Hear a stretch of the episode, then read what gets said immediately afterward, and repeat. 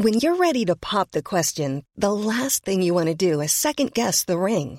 At Bluenile.com, you can design a one of a kind ring with the ease and convenience of shopping online. Choose your diamond and setting. When you find the one, you'll get it delivered right to your door. Go to Bluenile.com and use promo code LISTEN to get $50 off your purchase of $500 or more. That's code LISTEN at Bluenile.com for $50 off your purchase. Bluenile.com code LISTEN. Les yeux fermés.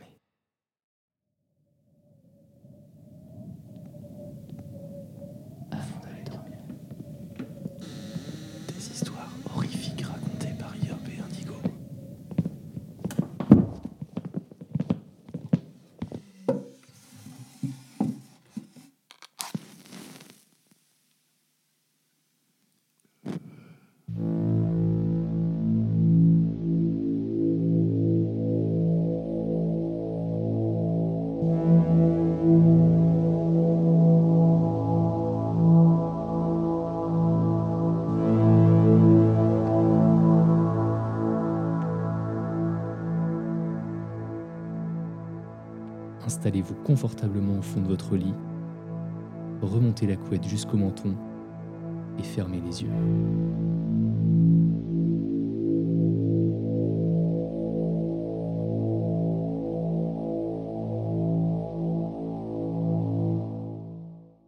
Eh bien, bonsoir. Bonsoir. Salut Indigo, ça va? Ça va et toi, Yop Bah ça va, on est quand même au dernier épisode de la saison, C'est fou. du chapitre. Du chapitre 2. Du chapitre, oui, on, est, on fait pas comme les autres podcasts. Déjà.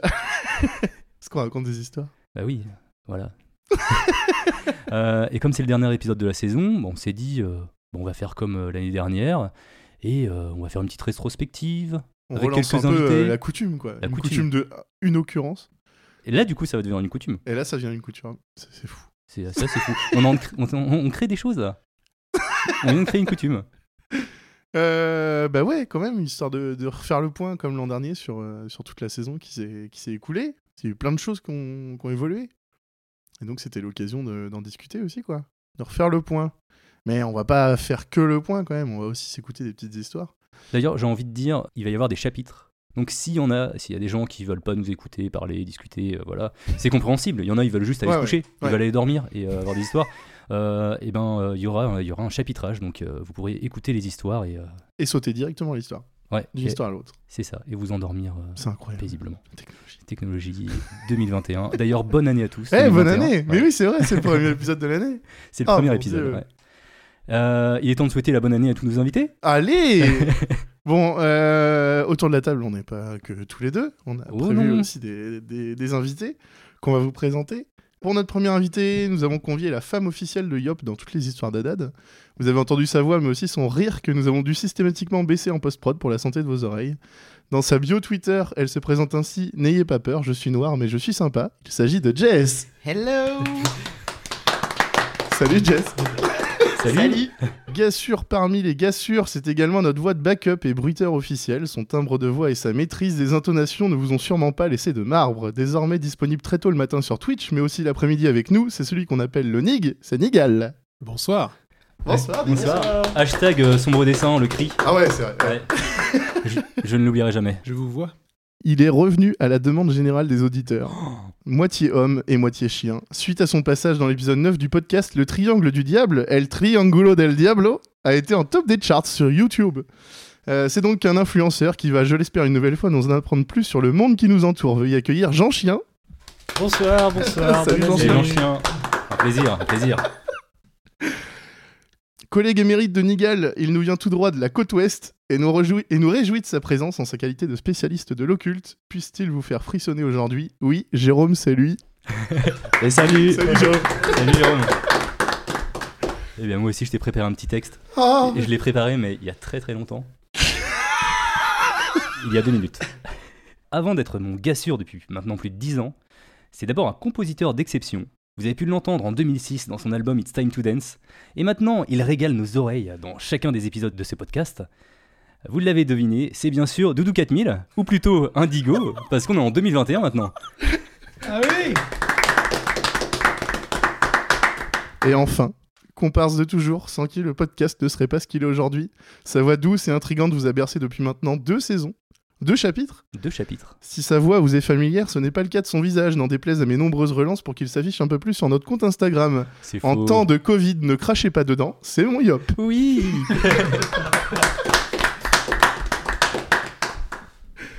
Ah, bon bah voilà, ça fait plaisir. ah, ça, fait, ça fait super plaisir, d'autant plus qu'on a enregistré quasiment toute la saison à distance. Ouais. Donc là, Clairement. se revoir, euh, bon, les gestes barrières sont à peu, à peu près respectés. On est pas- Ouais, il y on a est tous 1 1m50. mètre, 1 mètre 50 Un entre C'est bon mètre 50. Ouais.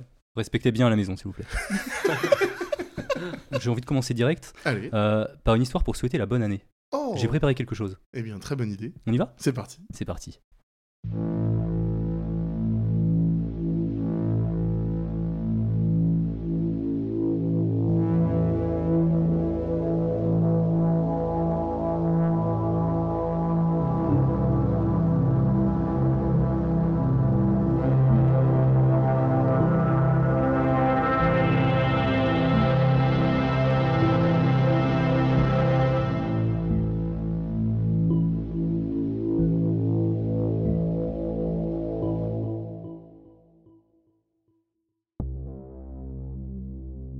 J'ai trouvé le guide dans une librairie en liquidation. La plupart des livres étaient à moins 50 ou moins 70%. Même les vieux livres en cuir relié, habituellement hors de prix, qui étaient rangés dans des vitrines au fond du magasin. Je n'étais pas entré pour trouver un livre en particulier. Je voulais juste faire un tour et acheter quelques livres avec les 20 euros que j'avais prévus pour cette occasion. J'ai traversé les allées en soulevant, examinant et retournant plusieurs volumes. Il n'y avait rien que j'avais déjà lu, que je possédais déjà ou que je préférais acheter dans un meilleur état. Il y avait aussi d'autres clients. La majorité semblait être euh, des lecteurs occasionnels ou des étudiants de première année, vu qu'il y avait une université juste à côté de la librairie. Le libraire et son assistante avaient l'air mélancoliques. Je leur ai souri chaleureusement en arrivant, et après j'ai fait en sorte de ne plus les croiser. Je suis nul pour consoler les gens. Je me suis dit que ma petite contribution, en achetant ces livres, serait bien plus utile que des paroles maladroites. L'endroit n'était pas très grand. J'ai fait le tour du magasin plusieurs fois, avant de choisir plusieurs recueils d'horreur et des livres sur la mythologie et le mysticisme oriental. Satisfait de mon butin, j'ai commencé à me diriger vers les caisses à l'avant de la boutique, mais je me suis arrêté net quand j'ai vu l'assistante tirer un chariot sur lequel se trouvaient des bouquins qui avaient l'air particulièrement anciens. Une étiquette indiquait qu'ils étaient tous à moins 90%. J'ai tout de suite été attiré par cette remise. Je lui ai demandé si je pouvais regarder et elle a gentiment accepté. Elle m'a laissé le chariot et s'est dirigée vers un petit groupe de clients au bout de l'allée. La plupart étaient des premières ou des deuxièmes éditions d'auteurs qui ne m'intéressaient pas vraiment, mais dont la valeur était indiscutable. Ça m'a rendu triste que les libraires n'aient pas eu le temps de les vendre à un prix plus approprié. Mes yeux ont balayé les reliures flétries et déformées, lisant les titres avec une appréciation désinvolte, mais ne trouvant rien qui corresponde à mes intérêts quelque peu spécifiques. J'étais prêt à laisser le chariot quand j'ai repéré un livre sur la deuxième étagère. Il avait l'air très vieux et il était couvert de poussière à tel point que le titre était quasiment effacé.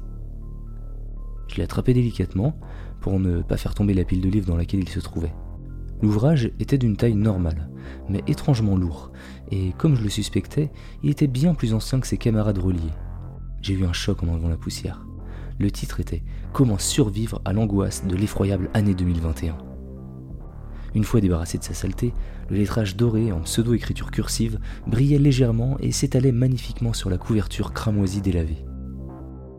Il n'y avait aucun autre dessin ou écriture sur le livre, ni au recto, ni au verso, seulement ce titre bizarre, dont le propos semblait impossible compte tenu de l'âge avancé du livre.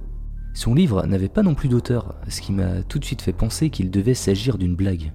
Un livre fantaisiste, conçu pour avoir l'air ancien, qui aurait sûrement été un succès auprès des jeunes lecteurs si la librairie avait eu le temps de la commercialiser. Je n'avais aucun doute sur le fait que d'autres exemplaires, qui ne seront sûrement jamais vendus, devaient se trouver dans une boîte quelque part dans le magasin. J'étais sur le point d'ouvrir le livre, dans lequel je m'attendais à trouver des messages contemporains d'espoir, de croyance, de détermination et de pensée positive, formulés en ancien français. Un genre d'anachronisme stylisé. Mais avant de pouvoir ouvrir le guide, j'ai eu un pressentiment, une sorte de mauvais présage, qui a non seulement stoppé mon geste, mais m'a aussi fait retirer la main de sa couverture. Je l'ai fait sans même m'en rendre compte, et pourtant c'est comme si j'avais pas eu le choix. La peur s'est emparée de moi. Elle s'est amplifiée jusqu'à atteindre un niveau de terreur, tel que j'ai envisagé de jeter le livre sans ménagement sur le chariot et de partir. Mais une impulsion tout aussi forte m'a poussé non seulement à garder le livre, mais aussi à l'acheter. Je suis resté là un moment, L'appréhension sinistre qui m'avait envahi a fini par se dissiper et une curiosité aussi morbide qu'érudite l'a remplacée. J'ai ajouté le livre à la pile que j'avais dans mon panier et j'ai apporté mes trouvailles à la caisse. Étonnamment, la somme ne s'élevait qu'à 17 euros. J'ai déposé avec plaisir la monnaie dans le pot à pourboire posé sur la caisse. Le propriétaire m'a remercié chaleureusement, comme si j'avais mis le double de la somme et m'a souhaité une bonne année. Je lui ai souhaité la même chose et j'ai quitté le magasin, heureux et encombré de mes nouveaux ouvrages. C'était une belle journée. Il faisait froid, mais pas assez pour que ce soit inconfortable, et le soleil brillait dans le ciel. J'ai décidé d'aller m'installer dans un café à côté, plutôt que de retourner dans mon appartement étouffant pour entamer la lecture. J'ai marché sur le trottoir en réfléchissant à quel livre j'allais commencer en premier. Avec le recul, je pense que j'avais déjà prévu de lire le plus étrange d'abord. Ce guide que je pensais être un fou, une simple blague de libraire. Peut-être que si j'avais décidé de lire autre chose, j'aurais pu éviter la terreur qui est née en moi après avoir parcouru cet ouvrage sinistre et décrépit. Je me suis assis à une table près de la fenêtre pour profiter de la lumière du soleil. J'ai commandé une tasse d'Earl Grey et un biscuit à l'avoine tout juste sorti du four, puis j'ai étalé le contenu de mon sac sur la table. J'ai fait comme si je sélectionnais minutieusement un des livres, mais inconsciemment, j'avais déjà choisi le guide de survie pour 2021. J'ai empilé les autres livres à ma gauche et j'ai dégagé un petit espace à ma droite pour y poser ma boisson et ma collation. J'ai ensuite placé le livre devant moi. J'ai à peine touché la couverture que le mauvais pressentiment est revenu, mais de façon moins intense que dans la librairie. Cette fois, la curiosité a été plus forte. J'ai ignoré la sensation désagréable et j'ai doucement ouvert le livre. J'ai été surpris par ce que j'ai vu sur la première page. Il y avait des lignes et des lignes de runes, des lettres minuscules qui ne ressemblaient à aucun langage humain. J'étais persuadé que ces lettres n'avaient pas été imprimées par une machine. C'était écrit avec de l'encre rouge sang qui ressortait sur le papier épais et jauni par le temps. L'écriture, les espaces et le placement sur la page étaient parfaits. J'étais certain que c'était bien une main, humaine ou non, qui avait rédigé ces mots, mais j'étais quand même époustouflé par la qualité irréprochable de l'écriture. J'ai survolé la page plusieurs fois, mais je n'arrivais pas à la déchiffrer. Alors je l'ai tournée. La page suivante était recouverte de lignes de la même langue non identifiable il n'y avait aucun indice sur la signification des mots, et après avoir parcouru le livre jusqu'à la fin, je n'ai trouvé aucun code qui aurait pu m'aider à les décrypter. J'ai tourné au hasard les pages jaunâtres du guide, pour me rendre compte qu'elles étaient toutes remplies de ce langage étrange et incompréhensible, à la fois magnifique et sinistre. Ma commande est arrivée, alors j'ai mis le livre sur le côté pour ne pas le tâcher. Il était peut-être vieux, mais l'intérieur était en très bon état. L'examen de son contenu m'avait fait changer d'avis sur sa nature. Je n'étais plus certain que c'était un canular il était impossible que quelqu'un, et certainement pas un petit libraire, mette autant d'efforts dans la création d'un faux juste pour faire une blague. La langue était peut-être illisible, mais elle semblait réellement exister, même si elle n'avait pas l'air humaine. La texture et la couleur du papier avaient le même que tous les autres vieux manuscrits, et l'odeur était tout aussi authentique. J'ai bu mon thé et mangé mon biscuit. Je ne pensais plus à rien, ni au livre, ni au contenu énigmatique. J'étais troublé par le sentiment de malaise qu'il créait en moi. C'était une sensation similaire à celle que l'on ressent quand on est enfant le jour où on reçoit les bulletins de notes. On sait que nos notes ne sont pas catastrophiques, mais on a toujours peur de cette note imprévue ou mal calculée qui pourra apparaître et susciter la colère de nos parents. J'avais l'impression d'être en sécurité pour le moment, mais je sentais que si j'en apprenais plus sur le contenu du livre, je serais au centre d'un danger aussi terrible qu'imprévisible. Après avoir fini de manger, je me suis de nouveau concentré sur le livre. Cette fois, j'étais déterminé à en trouver le sens. Les minutes ont passé, j'ai fini mon thé et j'en ai commandé un autre. Cette fois, j'ai opté pour une tisane au citron et au gingembre. J'ai scruté les pages, me forçant à y trouver une interprétation, mais mes efforts étaient inutiles. Le texte n'avait aucun sens. J'étais sur le point d'abandonner quand une femme est entrée dans le café. Elle est passée devant ma table et m'a regardé. Ma timidité naturelle a repris le dessus et j'ai détourné le regard. Mes yeux se sont posés sur la page et pendant une petite seconde, un très bref instant de clarté, je comprenais les mots que je lisais. Je ne savais pas comment l'expliquer, ni répéter ce que j'avais compris, mais c'était devenu lisible tout à coup. Instinctivement, j'ai de nouveau regardé la femme. Elle me regardait avec intérêt et avait l'air confuse. Nos yeux se sont croisés. Elle m'a demandé ce que je lisais et je lui ai avoué que j'étais pas vraiment sûr. J'ai remarqué qu'elle portait un sac en plastique avec le logo de la librairie et je lui ai dit que j'avais acheté le livre au même endroit, mais qu'il était écrit dans une langue que je connaissais pas. J'ai piqué sa curiosité. Elle a regardé la chaise à côté de moi et j'ai hoché la tête, lui donnant l'autorisation de me rejoindre. Un des serveurs est venu prendre sa commande. Après qu'il soit parti, j'ai fait glisser le livre devant elle pour qu'elle puisse le lire tranquillement. Au début, je l'ai observé pendant que ses yeux survolaient les pages. La confusion et l'excitation illuminaient ses yeux verts, et sa bouche bougeait, comme si ses lèvres essayaient de déchiffrer les mots, mais ne leur trouvaient aucun sens. Après quelques secondes, elle lâcha un soupir de découragement. J'ai ri en lui disant que moi non plus j'y comprenais rien.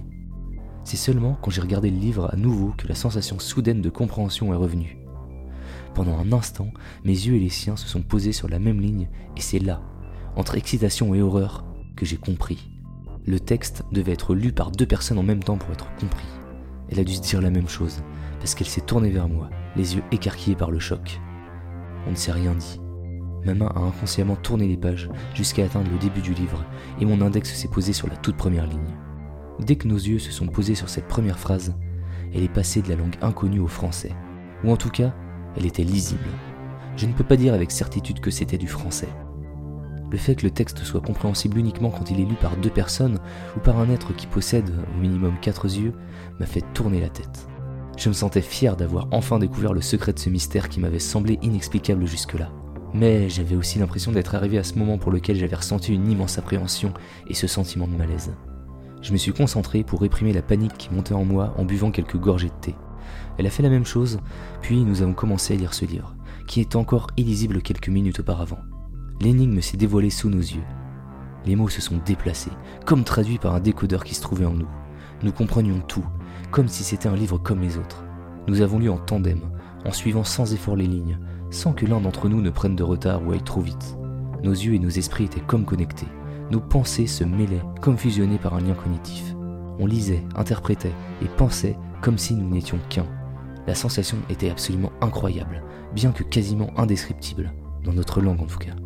Les pages ont défilé, et je suis sûr qu'on devait paraître étrange pour les personnes autour de nous. Nos têtes se touchaient presque, nos yeux bougeaient à la même vitesse, comme si nous suivions une chorégraphie. En à peine plus de 15 minutes, nous avions atteint la moitié de l'épais ouvrage, et au même moment, l'horreur m'avait de nouveau empli. Les choses que nous avions lues jusque-là étaient cauchemardesques, mais je ne pouvais pas les répéter. Comme si nos yeux et nos cerveaux avaient clairement compris le sens des mots, mais que nos bouches humaines étaient incapables de s'exprimer dans cette langue étrangère. Il m'a fallu un effort considérable, mais je suis parvenu à détourner le regard du texte, et du coin des yeux, j'ai vu qu'il avait immédiatement repris sa forme initiale. Ma partenaire de lecture soupira. La fatigue et la peur se lisaient sur son visage. J'ai regardé autour de moi. Pas tellement pour savoir si on nous observait, mais plus pour ne plus avoir à regarder ce terrible livre pendant un instant. Personne n'avait semblé remarquer notre étrange fascination. Je me suis tourné vers elle et j'ai vu des larmes se former dans ses yeux. Je sentais également les miennes monter mais j'essayais de les retenir, ne serait-ce que pour lui masquer mon inconfort. Les choses que nous avions lues, que le livre avait prédites, étaient épouvantables. Des choses qu'aucun être humain, aussi mauvais soit-il, ne souhaiterait à l'espèce à laquelle il appartient, au monde dans lequel il vit. Et il y avait encore toute une autre moitié à lire. Elle a de nouveau regardé le livre, puis s'est ensuite tournée vers moi, ses yeux remplis de larmes. L'étincelle qui s'y trouvait plus tôt avait disparu, éclipsée par une terreur puissante et insurmontable. Malgré ce que je ressentais moi aussi, j'avais le besoin immense de continuer à lire, de finir ce livre prémonitoire. Mais à chaque page, l'horreur décrite augmentait, empirait, et je savais que ça continuerait sur les suivantes. Cédant à sa demande silencieuse, j'ai fermé le livre et je l'ai posé sur la table près de moi. Elle a souri et hocha la tête avec une fervente gratitude. Nous avons tous les deux fini de noter en silence. Nos esprits luttaient pour associer les prédictions atroces de ce sinistre ouvrage à la quasi-normalité de notre monde actuel. Comme pour témoigner de cet étrange aspect de la situation, j'ai remarqué un éclat de lumière légèrement rouge qui venait du livre. Quand j'ai compris que cette ligne brillante était un marque-page surnaturel qui marquait l'endroit où nous nous étions arrêtés, j'ai senti mon cœur se contracter. Ma poitrine s'est serrée et j'avais chaud. J'ai rien dit à ma partenaire qui semblait avoir retrouvé son calme. Au lieu de ça, j'ai dissimulé ma détresse le mieux que je pouvais. J'ai ramassé mes affaires et j'ai laissé ce bouquin maudit sur une chaise que j'ai poussée sous la table. Je ne répéterai pas en détail ce que j'ai lu. Je n'imposerai à personne les terribles prophéties, les incidents diaboliques ou les afflictions cosmiques contre la race humaine qui sont décrites dans ces pages, qui semblent être couvertes de sang. Je me contenterai de vous donner cette instruction, cet avertissement, et de prier pour qu'il soit suffisant pour nous préparer à ce qui va arriver, si l'on en croit ce livre. Je suis devenu ami avec cette femme. Je pense que les personnes qui ont vécu un incident traumatisant ensemble sont souvent liées par la suite. Nous devons maintenant finir de lire ce livre ensemble pour déchiffrer son abominable contenu. De la même manière, si nous voulons survivre à l'année à venir, nous, l'humanité tout entière, nous devons nous unir intellectuellement émotionnellement et peut-être même spirituellement. Sinon, nous n'avons aucune chance de combattre les atrocités qui vont s'abattre sur nous depuis des étendues non cartographiées de l'espace lointain, ou celles qui vont émerger des profondeurs en fusion de notre propre planète, et peut-être même surgir du cœur de la race humaine. Notre force doit être collective.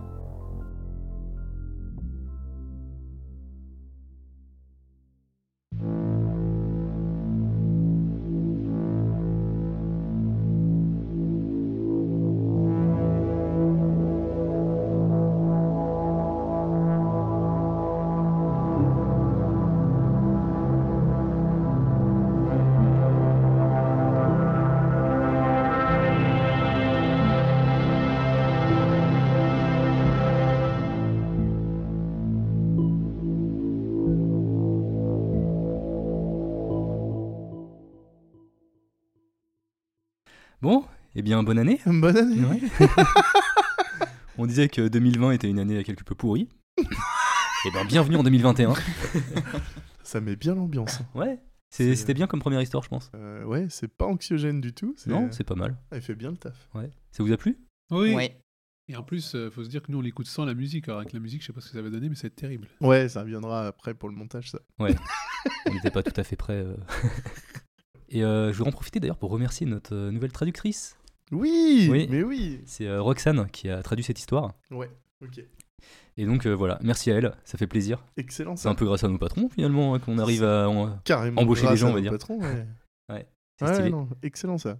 On a des choses à raconter sur cette histoire ou pas euh, Des réactions supplémentaires? Moi, je suis content de plus lire. Je lisais beaucoup avant et maintenant, je lis plus trop. Mais quand je vois ce qu'il y a dans les bouquins, j'ai plus envie. Parce qu'il faut être deux, tu lis tout seul. Ouais, c'est ça en Ah, fait. c'est vrai ça. Ah ouais, faut que je me trouve quelqu'un pour lire, pour ne plus dormir après. Allez. Mais j'ai reçu euh, en cadeau, j'ai reçu des cadeaux de d'Adados. Euh, j'ai rencontré des Adados la semaine dernière, des Bordelais, et ils m'ont offert trois livres de Lovecraft que je connais pas. euh, je connais de nom comme Ouais. tout le monde, mais j'ai jamais lu Lovecraft. Donc, euh, du Ah, il y en a un de ceux-là que j'avais commencé à lire. Là. ouais. donc du coup, on pourra le lire ensemble si tu veux, À deux à deux. J'essayais de lire ça avant de dormir, justement, mais c'est euh, c'est des textes complexes un peu. Donc ça... Ouais. je lisais une page et ça m'endormait. quoi. Il paraît que quand tu le lis à deux, ça devient tout à fait lisible. Ah Tu crois? Ouais. Il paraît aussi que tu fais l'économie d'un marque-page, mais là, pour contre, je. Le marque-page a l'air trop stylé en vrai. J'aimerais trop que ça Ouais, c'est pas mal hein, ce système. hein. Ouais, Mm. hyper cool. C'est la technologie, ça encore. Mm, c'est clair. Eh, on avait préparé des petites questions euh, à nos guests. Ouais. Est-ce Oui. qu'on en, est-ce qu'on en poserait pas une? Eh ben, c'est parti. Ouais. Allez.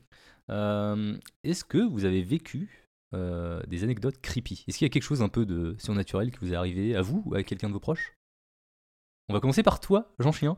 Non, j'ai rien de surnaturel. J'ai cherché euh, autour de moi aussi, j'ai que des histoires nulles. C'est-à-dire? Mais rien de surnaturel. des histoires nulles. tu sais. Il peut y avoir des histoires surnaturelles nulles. Ah, Là, c'était pas surnaturel. Ah C'était quand C'était même- nul et en plus nul. pas surnaturel. Il y, a- que ça qui m'est venu. Ouais, et je pense pas que deux histoires nulles fassent une histoire bien. C'est vrai, ça, ça s'annule pas. Ah non, c'est pas. Ouais, Non, mais après, ça, ça arrive pas à tout le monde. hein, Ouais, c'est vrai. euh, C'est- Non, mais en, en- en vrai, c'est super rare. hein. Ah oui. Toi, ça t'est arrivé On en a jamais parlé tous les deux. Non Non, t'as jamais eu d'histoire euh Non, bah pas spécialement, quoi. Ouais. Pas, de, pas de choses euh, étranges ou tu vois. Parce que généralement, quand on lit des histoires, on peut Ouais. être un peu plus réceptif aussi à ce genre de. Il y a de ça, d'expérience. ouais. Ouais. Mais, mais pourtant, non. Je sais pas, où je fais pas attention. Hmm. Peut-être c'est peut peut-être que je. Tu fais pas gaffe aux signes. Ouais, c'est ça. Si t'interprètes pas les signes, tu, tu passes à côté. ou- Ouais, bah c'est clair. C'est des choses comme ça. Hein. Jess, toi, non Non, j'ai pas d'histoire euh, surnaturelle. Après, si vous voulez du creepy, euh, j'ai passé l'année avec des blattes. C'est dégueulasse. Ah, mais ouais, ça c'est creepy à mort. On avait une histoire comme En- ça. en fait, c'est Ah plus, c'est euh, plus dégueulasse que, que Ouais, creepy, même. hein. ouais. Mais c'est tout Oh, ce que j'ai la en stock. nuit, si tu Rien les d'autre. entends marcher. Ouais. euh, Est-ce qu'il y en a Ouais. qui venaient te parler à ton oreille euh, Ah. Bah ouais, mais tu sais, elles vivent dans le noir, donc euh, t'allumes la lumière et tu vois les trucs. euh, Oh là là. Donc euh, bon, c'est un peu, ça te passe dans le corps, mais bon, c'est pas. Ça te passe dans le corps. C'est pas effrayant. Bah tu sais, il y a un petit. euh, C'est autre chose. Incroyable. Oh. Mais ouais, non, surnaturel, non, mais euh, dégueu, euh, ouais. Creepy, je sais pas si on peut vraiment dire creepy. Ouais, creepy. Enfin, moi je trouve que euh, c'était un peu creepy. C'est un peu horrifique les blattes. hein. On avait une histoire comme ça euh, en saison 2 avec un, une- un cafard de la taille d'un chien là, et tout ça. Si certains veulent des photos, je pourrais vous les partager. Oh, Ah. Des Dieu. photos de blattes, du coup Ouais. Oh là là là. Ah, avec plaisir. Dégueulasse. Monigal, j'imagine que t'as pas grand chose vu que t'as amené du, euh, Négal, il, a- il, a, il a un joker aujourd'hui. Ouais, un Ouais, j'ai un joker. parce que la première fois, j'avais déjà dit que j'avais rien de personnel. Et j'avais demandé à une collègue de boulot si elle avait des histoires. Et elle m'en avait trouvé une que je vous avais racontée. Et là, j'ai fait mieux. J'ai demandé la même chose cette année, mais j'ai ramené quelqu'un. Et ouais, et, et moi du coup, euh, j'ai vécu des expériences ouais, surnaturelles, mais parce que je les ai euh, provoquées en partie. J'ai voulu aller Ouais. à la rencontre. C'est pas venu à moi, c'est plus moi qui suis allé les chercher. Ah, t'as t'as voulu tester. C'est ça. Ok. Est-ce que tes tests étaient concluants? Euh, dans un premier temps, non, parce que on était plus sur, euh, comme beaucoup de personnes finalement, du jeu et puis un petit peu le, le fait de jouer avec le stress, la peur. Ouais. Mais au fur et à mesure, on a commencé vraiment à s'intéresser au, au surnaturel et à toutes les méthodes qui peuvent euh, nous permettre justement d'en apprendre un petit peu plus sur ce qui nous entoure. Et là, on est rentré dans du concret avec des résultats qui finalement sont, euh, qui sont euh, au rendez-vous et qui euh, des fois dépassent même euh, ce qu'on aurait souhaité euh, avoir. Ok, on veut tout savoir. Moi, il m'a dit ça la dernière fois. J'ai dit, ok, C'est tu viens chez moi. incroyable. Et tellement. Il Euh, y en a une qui te vient en particulier? Il y en a plein, il y en a Ah. plein. Je pourrais pas, je pourrais pas tout, tout euh, me remettre en tête parce Ouais, il y, en a un un couvre-feu. Mais ouais, c'est ça, en plus, à 18h. Et ouais, non, non, mais euh, c'est vrai qu'à la base, on est vraiment parti sur euh, du jeu. Euh, donc, on se retrouvait autour de la table, comme Mm. ici, entre amis. Et on a l'avantage d'avoir finalement euh, un ami qui, lui, a ce don justement de pouvoir euh, communiquer avec l'au-delà. Euh, et donc, euh, on- dans un premier temps, on s'est dit, allez, on teste, on va voir, on pose des petites questions. Euh, C'était plus sur du jeu, donc euh, quelle, est la couleur des sous-vêtements de euh, Ouais, la pote qui était autour de la table euh, Est-ce qu'il y a quelqu'un euh, qui souhaite communiquer avec nous? On n'était pas forcément convaincus dans un premier temps, et après, on est passé très rapidement à euh, une mise en situation où tout le monde pouvait... euh, euh, faire justement ce, ce côté occulte et rentrer en contact avec l'au-delà. Et donc là, on est passé sur une table Ouija, mais euh, bas de gamme, quoi, fait maison. D'accord. Voilà. Et donc c'est là où on a vraiment eu du concret parce que finalement, après, faut être convaincu de ça. Je peux passer pour un fou.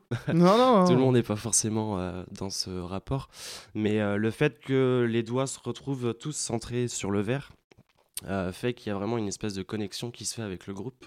Et là, on commence à sentir justement des choses, des, des présences autour de nous. Alors ça va être du froid, ça va être des courants d'air.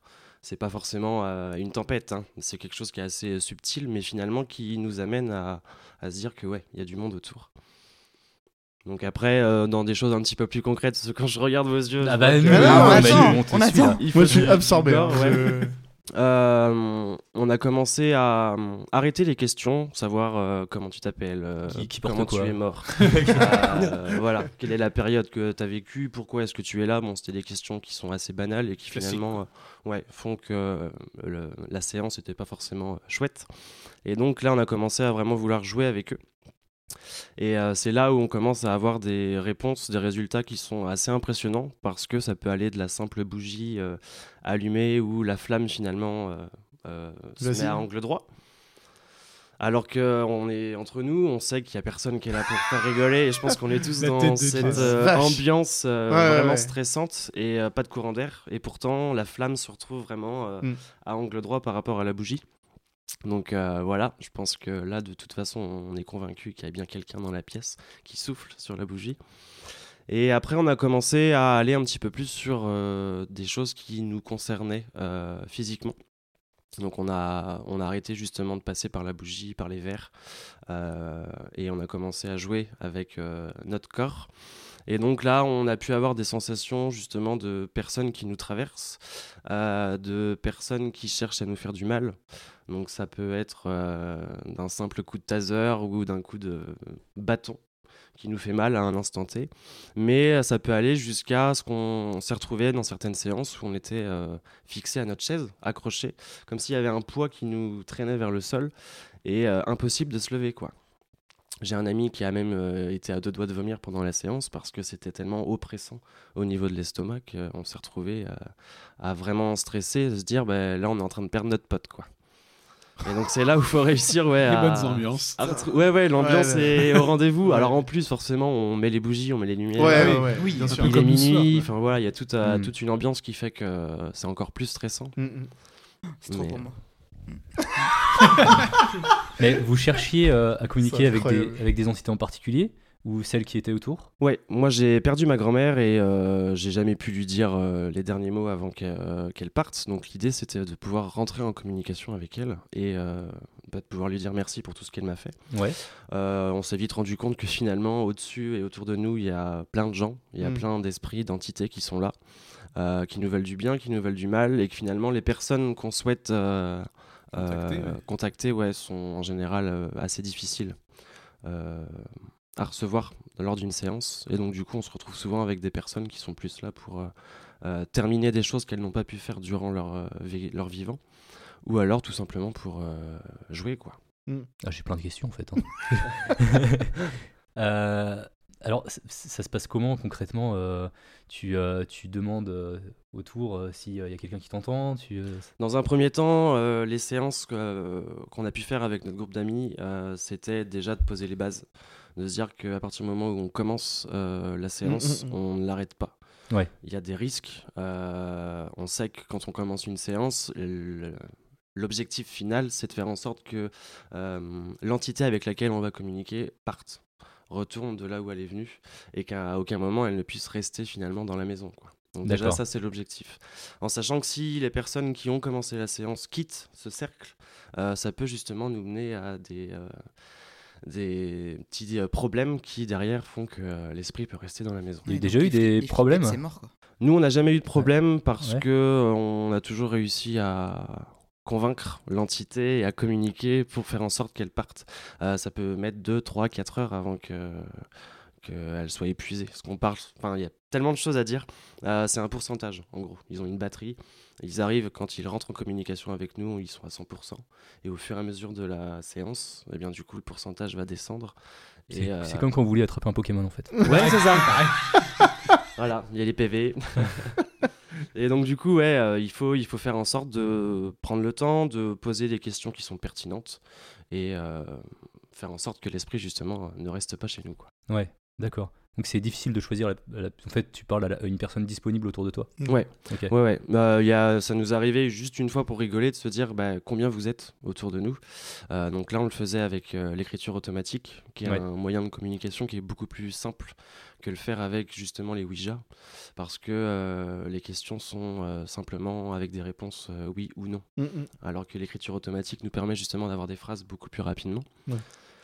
Et donc, euh, oui, quand j'avais demandé cette question de combien vous êtes autour de nous, eh bien, il avait répondu 1 autour de vous, mais dans la pièce. Et en dehors de la maison, là, on est parti sur 1 et euh, des zéros qui n'en finissaient pas. Donc, euh, Ouais. pour le coup, on est convaincu, oui, en effet, qu'il y a Ouais. énormément d'entités qui sont présentes euh, autour de nous. Et après, c'est ce que euh, on disait tout à l'heure, il faut réussir à percevoir des petites choses qui font que... Ouais, il y a des gens qui sont réceptifs, peut-être. euh. Moi, en fait, euh, j'ai le truc, euh, genre, je je suis hyper euh, cartésien, j'y crois pas, mais dans le sens où j'ai pas, j'ai toujours eu, j'ai déjà fois, j'ai des fois eu l'occasion de faire des planches Ouija.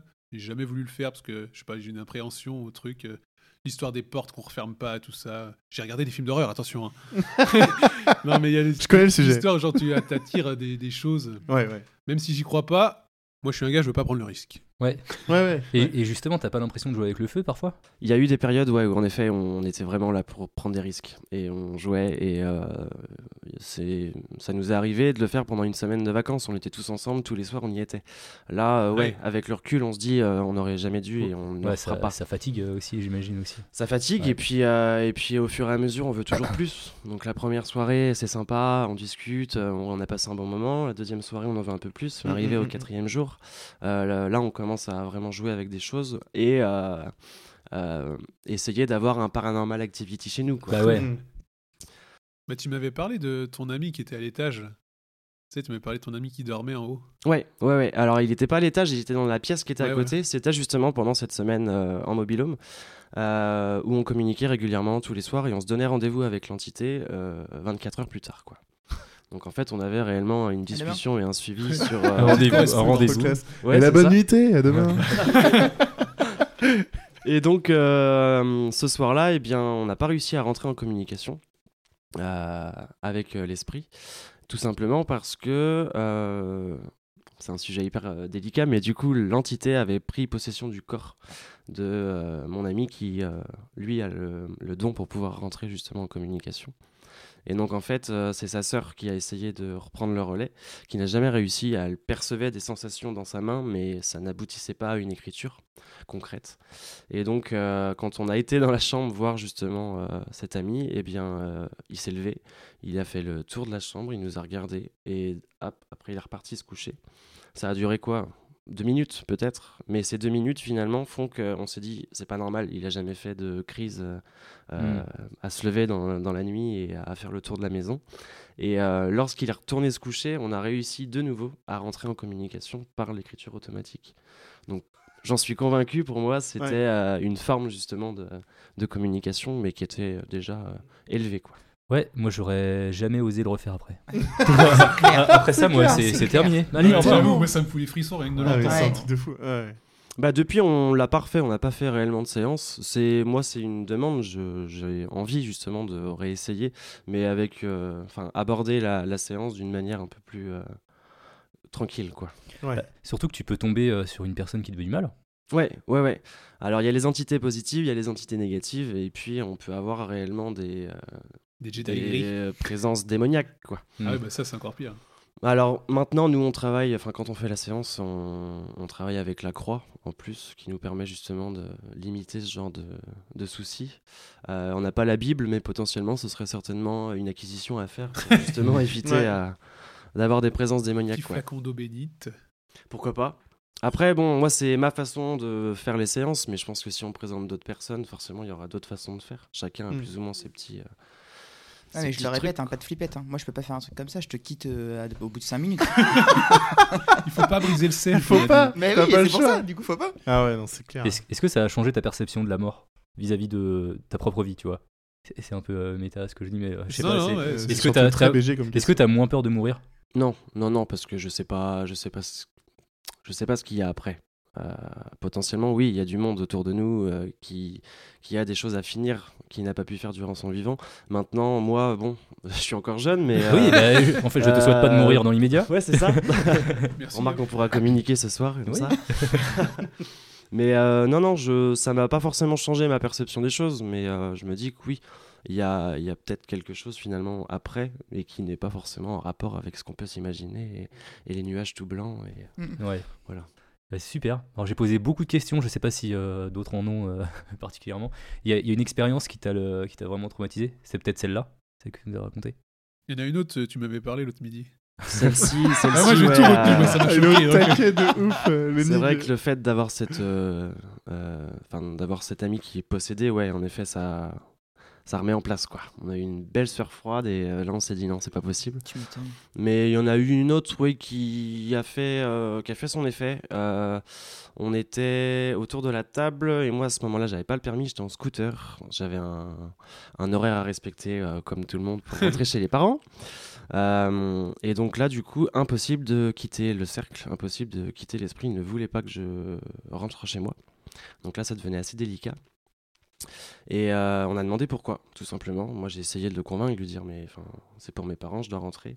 Euh, il voulait rien entendre. Et donc là, il a sorti euh, trois mots euh, qui ont été accidents, animaux et euh, feu.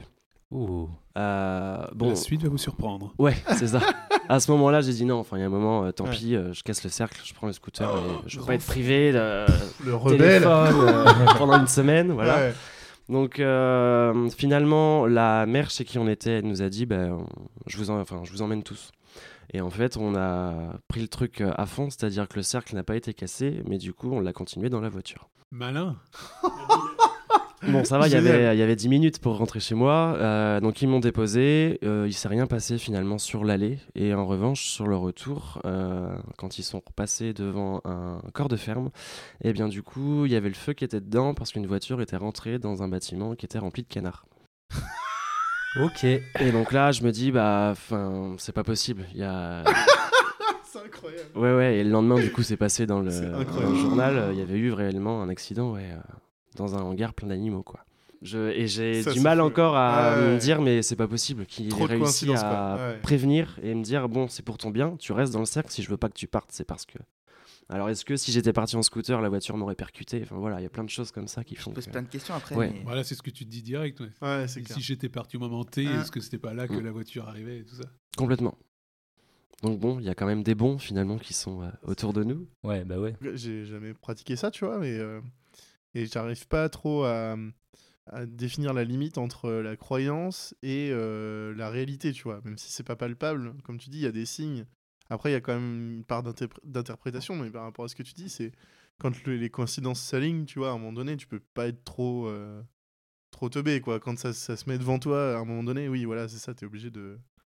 De- Mais l'ambiance en effet fait beaucoup. hein, le Oui, fait d'avoir les bougies, euh, qu'on soit entre nous et qu'on fasse un jeu finalement qui est un petit peu interdit, Ouais, déjà fait qu'on on voit des choses qui n'existent pas. Mm, mm. Euh, ça va être un chat avec un- une ombre qui va passer dans Mm. la maison et on va se dire punaise tout de suite il y a un truc quoi. Mm. Alors que non finalement il y a rien. Tu fais ça un midi en plein jour, t'auras peut-être pas les mêmes sensations que Ah non, le soir complètement. avec des chandelles. Ouais. c'est clair, Ouais. c'est clair. Mais euh, il y a des questions oui qui, euh, enfin même si on est potes dans la vie et qu'on se côtoie régulièrement, on connaît pas tout sur tout. Et il y a des questions qui ont pu être posées, je les ai pas en tête, mais euh, auxquelles on n'avait pas les réponses. Et donc finalement, cet ami qui était en train d'écrire et qui avait euh, de- ce pouvoir finalement de pouvoir retranscrire ce que l'esprit voulait, n'avait pas les réponses non plus sur les questions qu'on pouvait poser. Et on tapait à chaque fois dans le mille. Donc euh, voilà, moi je suis convaincu finalement qu'il y a des choses... euh, et ça, c'est des, petits, euh, c'est des petits exercices finalement si euh, vous voulez tester et voir un petit peu... euh, ce qu'il peut y avoir autour de vous. Voilà, c'est des petites choses très simples, des questions, et euh, on s'arrête là. Pas forcément Ouais, besoin ouais. d'aller jusqu'à jouer et, et euh, partir sur des trucs un peu plus euh, Mm, mm. hard, quoi. L'écriture automatique, c'est un don ou c'est quelque chose qui justement peut s'entraîner pour le faire? C'est peut-être des dispositions à avoir. Je pense que c'est un don euh, qui se transmet dans les familles. Maintenant, euh, le fait que moi j'ai pu être euh, régulièrement amené à travailler justement avec euh, cet ami euh, et à essayer de temps en temps fait que oui, en effet, j'ai des sensations quand je commence la séance où je vais avoir des tremblements, je vais avoir du chaud, du froid, des choses qui sont pas logiques Mm. à ce moment-là, mais j'arrive pas à aller plus loin. Il y a aucune lettre qui va s'écrire, mais il y a tout le temps ces petites sensations. Donc je pense que c'est plutôt un don, mais qui peut peut-être se travailler avec le temps. quoi. Moi aussi, j'ai vécu une expérience d'écriture automatique. Oh. J'en ai jamais parlé en fait, euh, vraiment. Bah oui, parce qu'on t'avait déjà posé la question finalement. Quand ça? Bah la dernière fois. non Épisode 9, je crois, non? Bah, On posait la question aux auditeurs, mais je crois Ah, pas qu'on. L'a pas posé, Non, oui, non. c'est vrai. Si vous me demandez pas, je vous dis pas. D'ailleurs, là, j'ai encore dû un petit peu euh, m'immiscer dans la conversation pour en parler. hein. Et Euh, toi, Yop, est-ce que tu as déjà vécu euh, euh, Non, non, non. Il me fatigue. Euh, si, mais j'étais très, enfin j'étais jeune, ça fait. euh, Non, j'étais pas si jeune que ça, ça fait plus de 10 ans quand même. Tu étais jeune, tu étais. J'étais- ouais, Ouais, la vingtaine. Non, bah moins, moins de 20 ans, moins de 20 ans. Ouais. Euh, En, en fait, je sortais d'une rupture et du coup, j'étais encore un peu ado et tu sais, j'ai.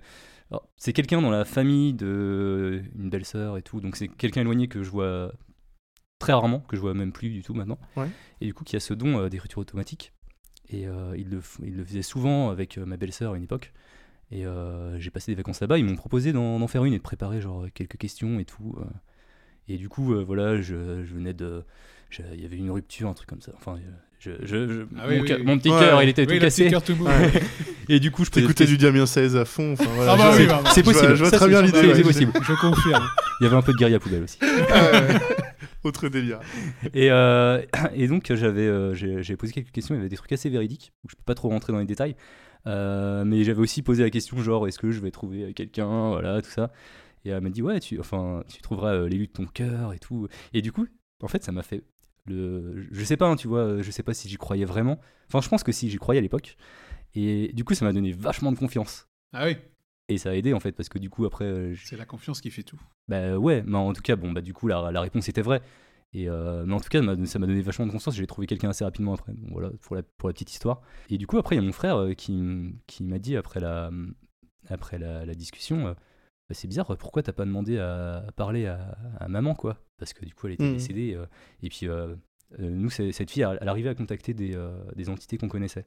Donc, je sais pas, après, euh, il y a peut-être des levels, elle est peut-être certifiée. euh. C'est possible, c'est possible. et, Euh, euh, la petite icône bleue à côté ouais, de son pseudo. Ça.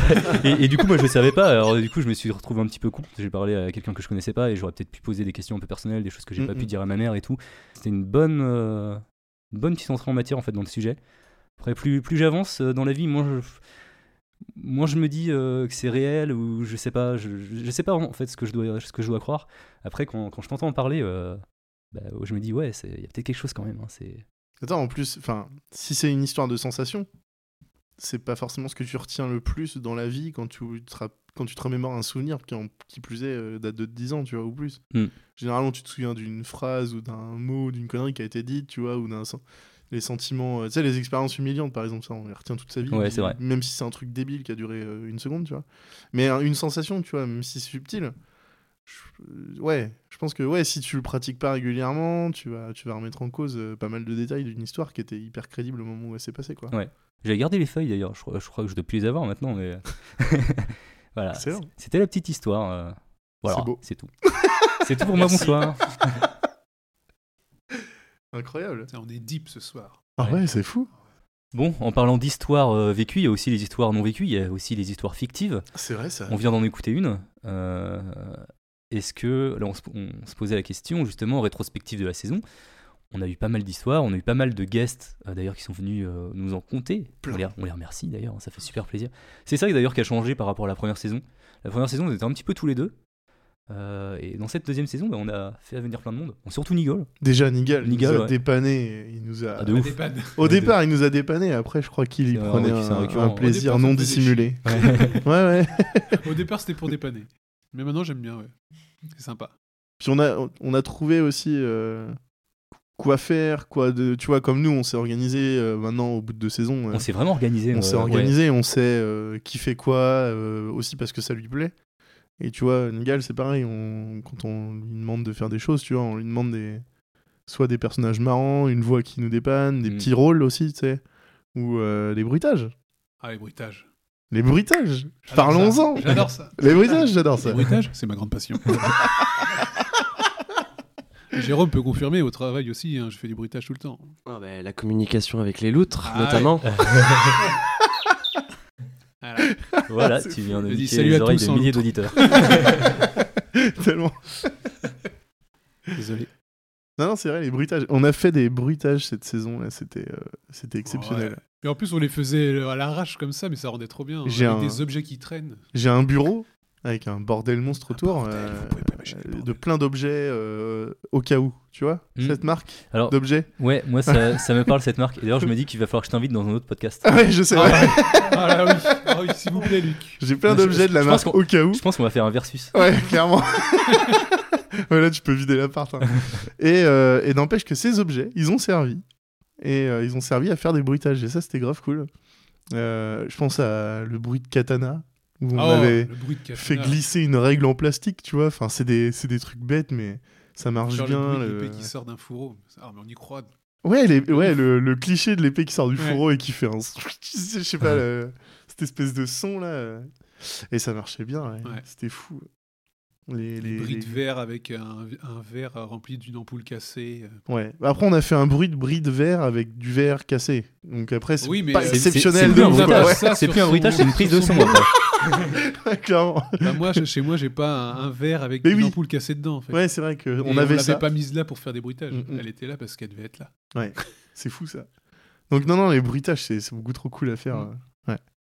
On y prend un malin plaisir. Oh que oui Les portes, combien de fois on utilise les portes Oh, les portes. Merci à la porte de la salle de bain d'ailleurs Ah ouais. qui grince. Qui est dans l'intro Non, Ah non, c'est pas ça. c'est pas la porte de la salle de bain qui est dans l'intro. C'est une autre porte qui se C'est trouve chez Yop euh, chez Yop. ouais. Ouais. Ah oui, je vois laquelle c'est. C'est la porte mystère. C'est Ouais, la porte la porte mystère. mystère. euh, on y est tous passés par cette porte. et, euh, et ouais, c'est ça la porte qui grince. Mais ouais. euh, D'ailleurs, en parlant d'histoire, Oui. c'est aussi le, chap- le, le chapitre, la saison où on a commencé à écrire nos propres histoires. Oh ouais. Ah oui, c'est vrai. Ça a, C'est fou, com- ça. ça a commencé direct euh, dans, dès le 30 premier jours à tuer Ouais, 30 jours à tuer. À, à tuer. À 30 tuer À tuer Ouais, c'est mes Il- 30 jours. Il ouais. est tatoué Il est, il est avoué. Oh la vache. 30 jours à tuer euh, dès le premier épisode de la saison. Et Ouais. euh, celle-là, on en entend souvent parler. euh, on a souvent des retours sur celle-là. J'espère. Même, même encore maintenant, des, des gens qui l'écoutent euh, après. qui- ils- on, on a encore des, des gens qui se posent des questions, tout ça. On leur dit bon bah écoute, vous pouvez écouter maintenant euh, la deuxième partie. si Ouais, ouais, Mais- c'est clair. Non, je l'ai écrite pour faire du mindfuck Ouais. le plus possible. Ça a marché. Le but, ouais, j'étais content parce que c'était pas évident et le but c'était vraiment de faire en sorte que les gens se perdent dans une théorie qui était évidente et qui serait pas celle-là, tu vois. Euh, le, quand on l'écoute, euh, on est persuadé que le héros, euh, il, lui arrive des trucs euh, euh, j'ai le droit de spoiler maintenant. On est rendu Ah, à on est euh, 2, fin de bon. Tout le monde l'a écouté On, sauf va- euh, on Jérôme, fera comme ça pour l'épisode 9, c'est-à-dire euh, arrêtez là maintenant l'écoute du podcast, écoutez euh, la saison 2 entièrement et, Et revenez. revenez nous voir. Non, le but c'était de faire en sorte que les gens soient persuadés que le mec était schizo. Ça a dans, marché. et ça a marché. Mm. Donc ça, c'était cool. Euh, ça se coupe à un moment où, un moment clé en fait, où là il peut tout se passer. Donc là, c'était, euh, on avait demandé aux gens d'écrire des théories, on en avait reçu plein et tout. C'était grave cool Ouais. ça. Des plus ou moins longues et tout. Il y en avait des, des excellentes. Et, euh, et puis la fin, ben non. Le but de la fin, c'était de trouver autre chose que euh, Que ce que les gens allaient que ce que deviner. les gens allaient deviner, Ouais. ouais. Et puis pas de surnaturel. J'aimais bien le fait que ce soit palpable, parce que l'horreur, quand c'est quelque chose de réel, c'est toujours plus... Plus horrifique. horrifique, Ah, bah oui. ouais, mine de rien, ouais, tu vois. Ouais. Un truc qu'on peut... euh, je sais pas. Ouais, un truc qui est Tangible. tangible, Ouais, ouais. c'est ça. Qui- Mais ça, ça rejoint ce qu'on disait, hein, tu vois, parce que quand, quand on parlait tout à l'heure, Jérôme, de tes expériences, c'est ultra flippant, tu vois. J'étais absorbé par, par ce que tu Ah, racontais. bah, pareil. Et bizarrement, j'ai jamais vécu, tu vois. Donc je pense que si un jour je, je vis ça, euh, tu vois, j'aurais peut-être une autre, euh, En un fait, autre point de vue, tu vois. je clairement. pense que d'ici la, la fin du chapitre prochain, il faut qu'on les fait tous les deux. Ah, et qu'on en, et qu'on en discute. ça serait fou. Euh, c'est euh, c'est un engagement. Mais, ouais. mais ouais, un engagement, ouais. Mais avec des professionnels par contre. Si Ah, on a le droit de. Je sais pas, non, peut-être pas. Ah, les moyens, je peux, je peux voir si euh, on peut organiser ça, ouais. Parce que euh, j'ai pas envie de le faire euh, sans quelqu'un qui l'a fait au minimum. Ouais, ouais, bah oui, oui, je pense, ouais. ouais. Ah, je suis très Par contre, de faut qu'on choisisse euh, l'endroit où on va le faire, parce que Mm. si la maison reste euh, habitée, c'est pas chez moi. Ouais, bah oui. ouais. Ah ouais, non, pas là non plus. hein. On connaît un super squat euh, pas loin de là où on a fait nos études. Ah, On appelait la petite maison. La petite Ouais. maison. Elle Est-ce qu'elle est encore exister, squattable La je- petite maison, euh, à mon avis, elle est détruite, là, c'est pas possible. ouais, je pense. Je sais pas. Ouais. C'est encore plus glauque du coup. C'était horrible. C'était une espèce de Un vieille squat. baraque où les murs, et- enfin, c'était muré, tu vois, les entrées.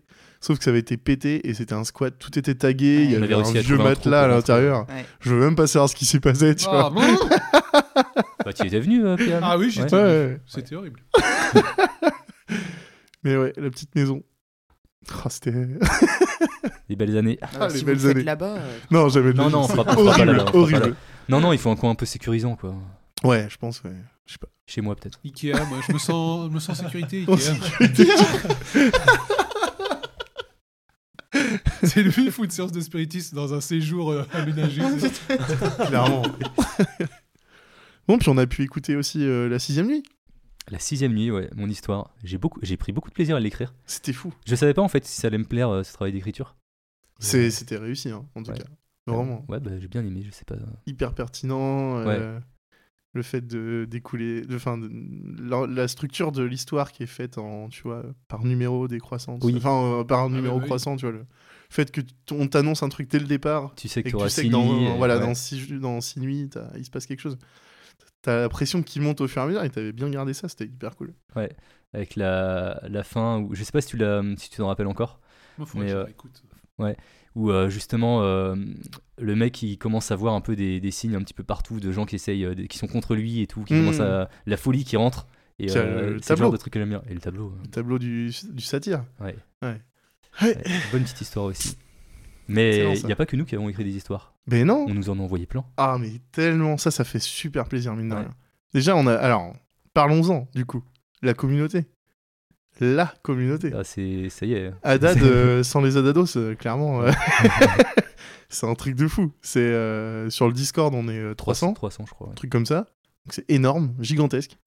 Euh, les écoutes, c'est- formidable. Enfin, ça fait trop, trop plaisir. On a. que 35 000 par Pas- mois maintenant pas- ouais, à peu près, mais c'est même pas tant les écoutes, c'est Ouais. surtout les retours. Parce qu'on a, on a régulièrement euh, des gens qui nous envoient des messages, qui prennent le temps de nous écrire sur Insta, sur euh, Messenger, sur mettre euh, le 5 étoiles sur iTunes. Mm. D'ailleurs, faites-le.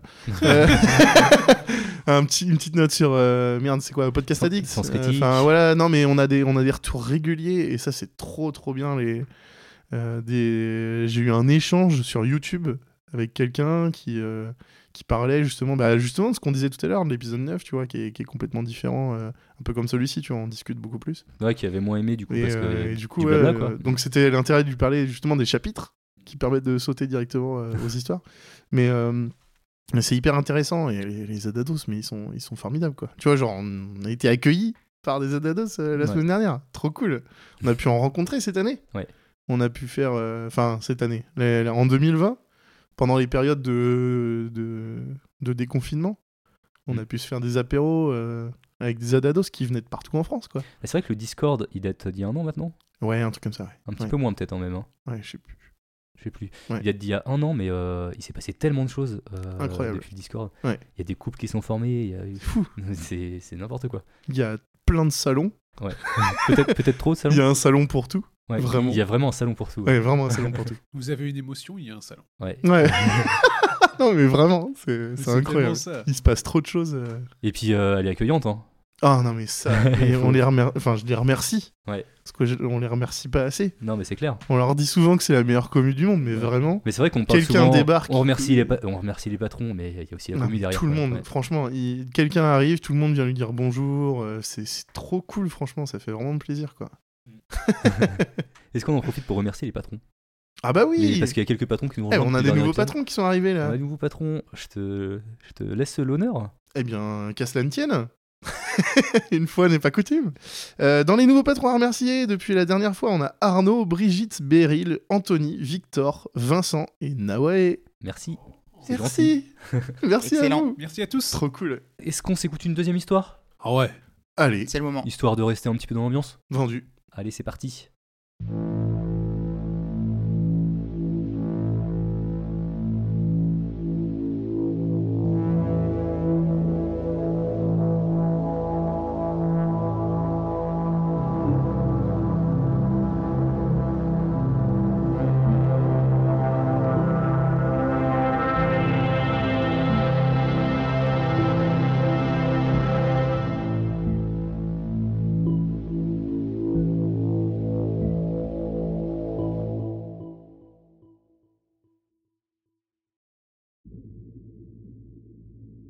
Si vous écoutez ce podcast, c'est que vous aimez les histoires horrifiques.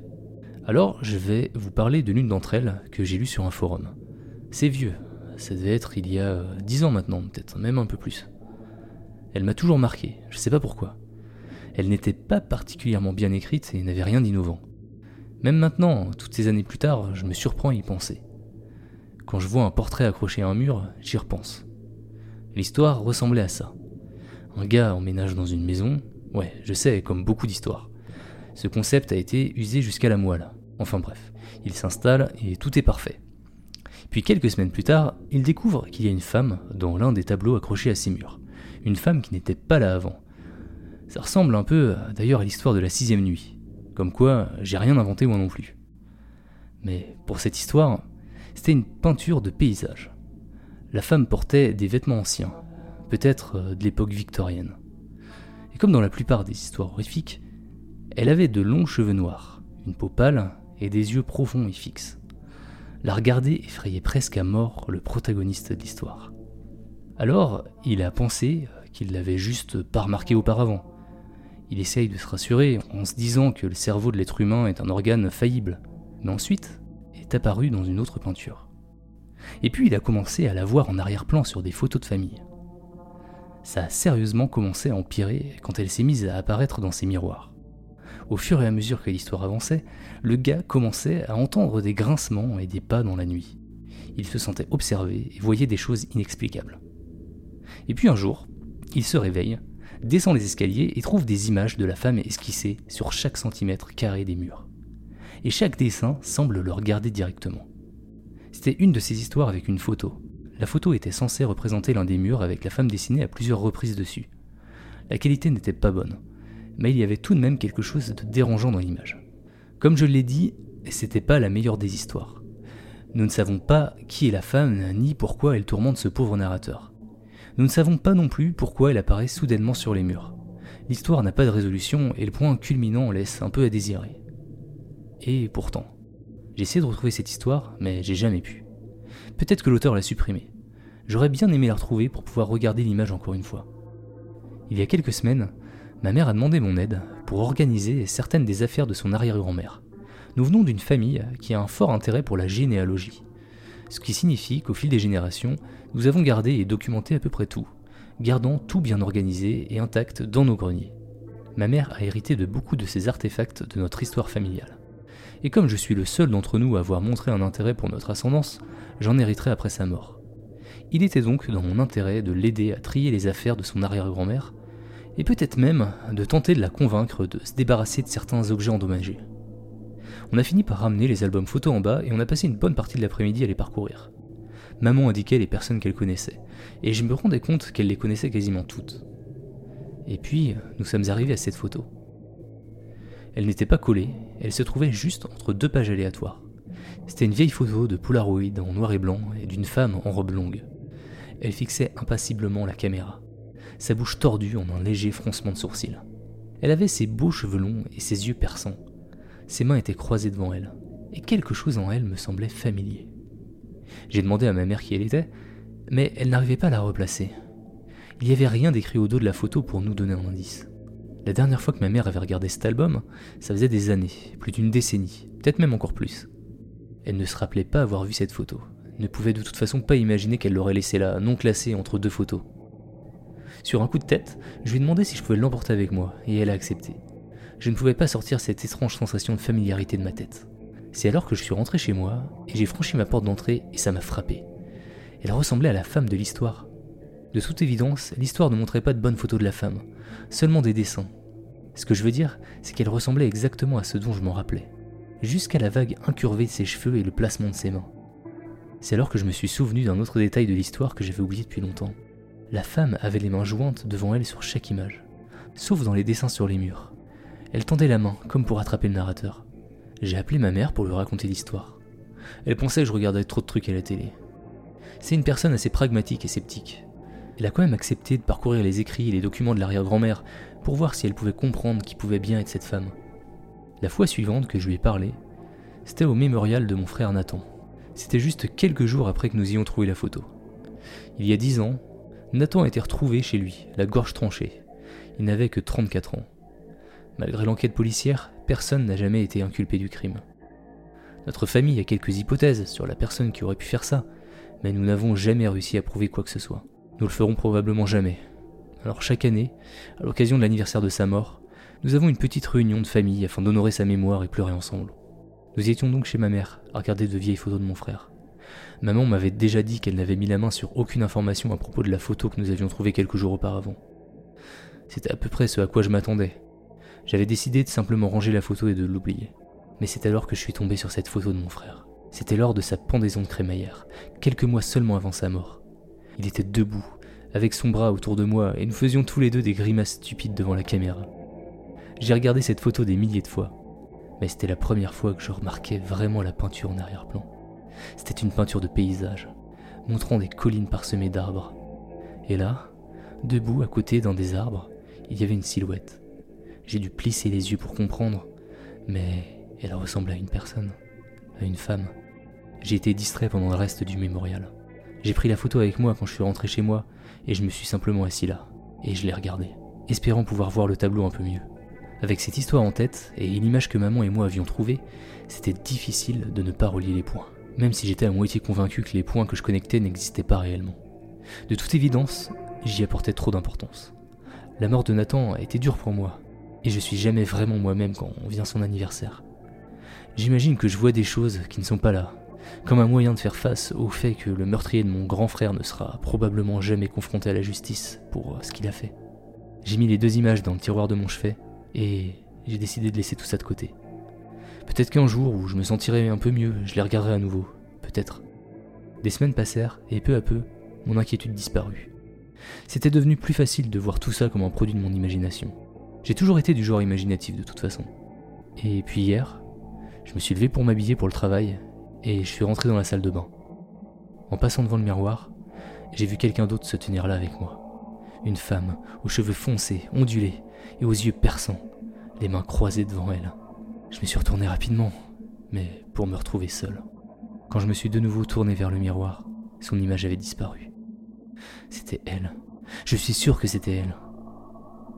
Je n'ai pas arrêté de penser à elle depuis, ou à cette histoire. C'était vraiment une histoire? Et j'ai bien compris tous les détails? Peut-être qu'elle est apparue en premier lieu dans le miroir, n'est-ce pas? Que s'est-il passé exactement après? L'histoire s'est terminée avec son image griffonnée sur les murs. Mais qu'est-ce qui s'est passé après ça? Est-ce que cette personne a mis à jour son histoire ou a écrit une suite? J'ai besoin de trouver l'auteur. J'ai besoin de savoir si c'est bien la personne à laquelle je pense. Et si oui, pourquoi il ne m'a jamais dit ce qui se passait? Est-ce que c'est quelque part dans ces documents? Si vous vous souvenez de cette histoire, aidez-moi à la retrouver. Quelque chose de terrible est sur le point de se produire. Et j'ai besoin de réponses. Et j'ai peur que le seul qui puisse me les donner soit mort.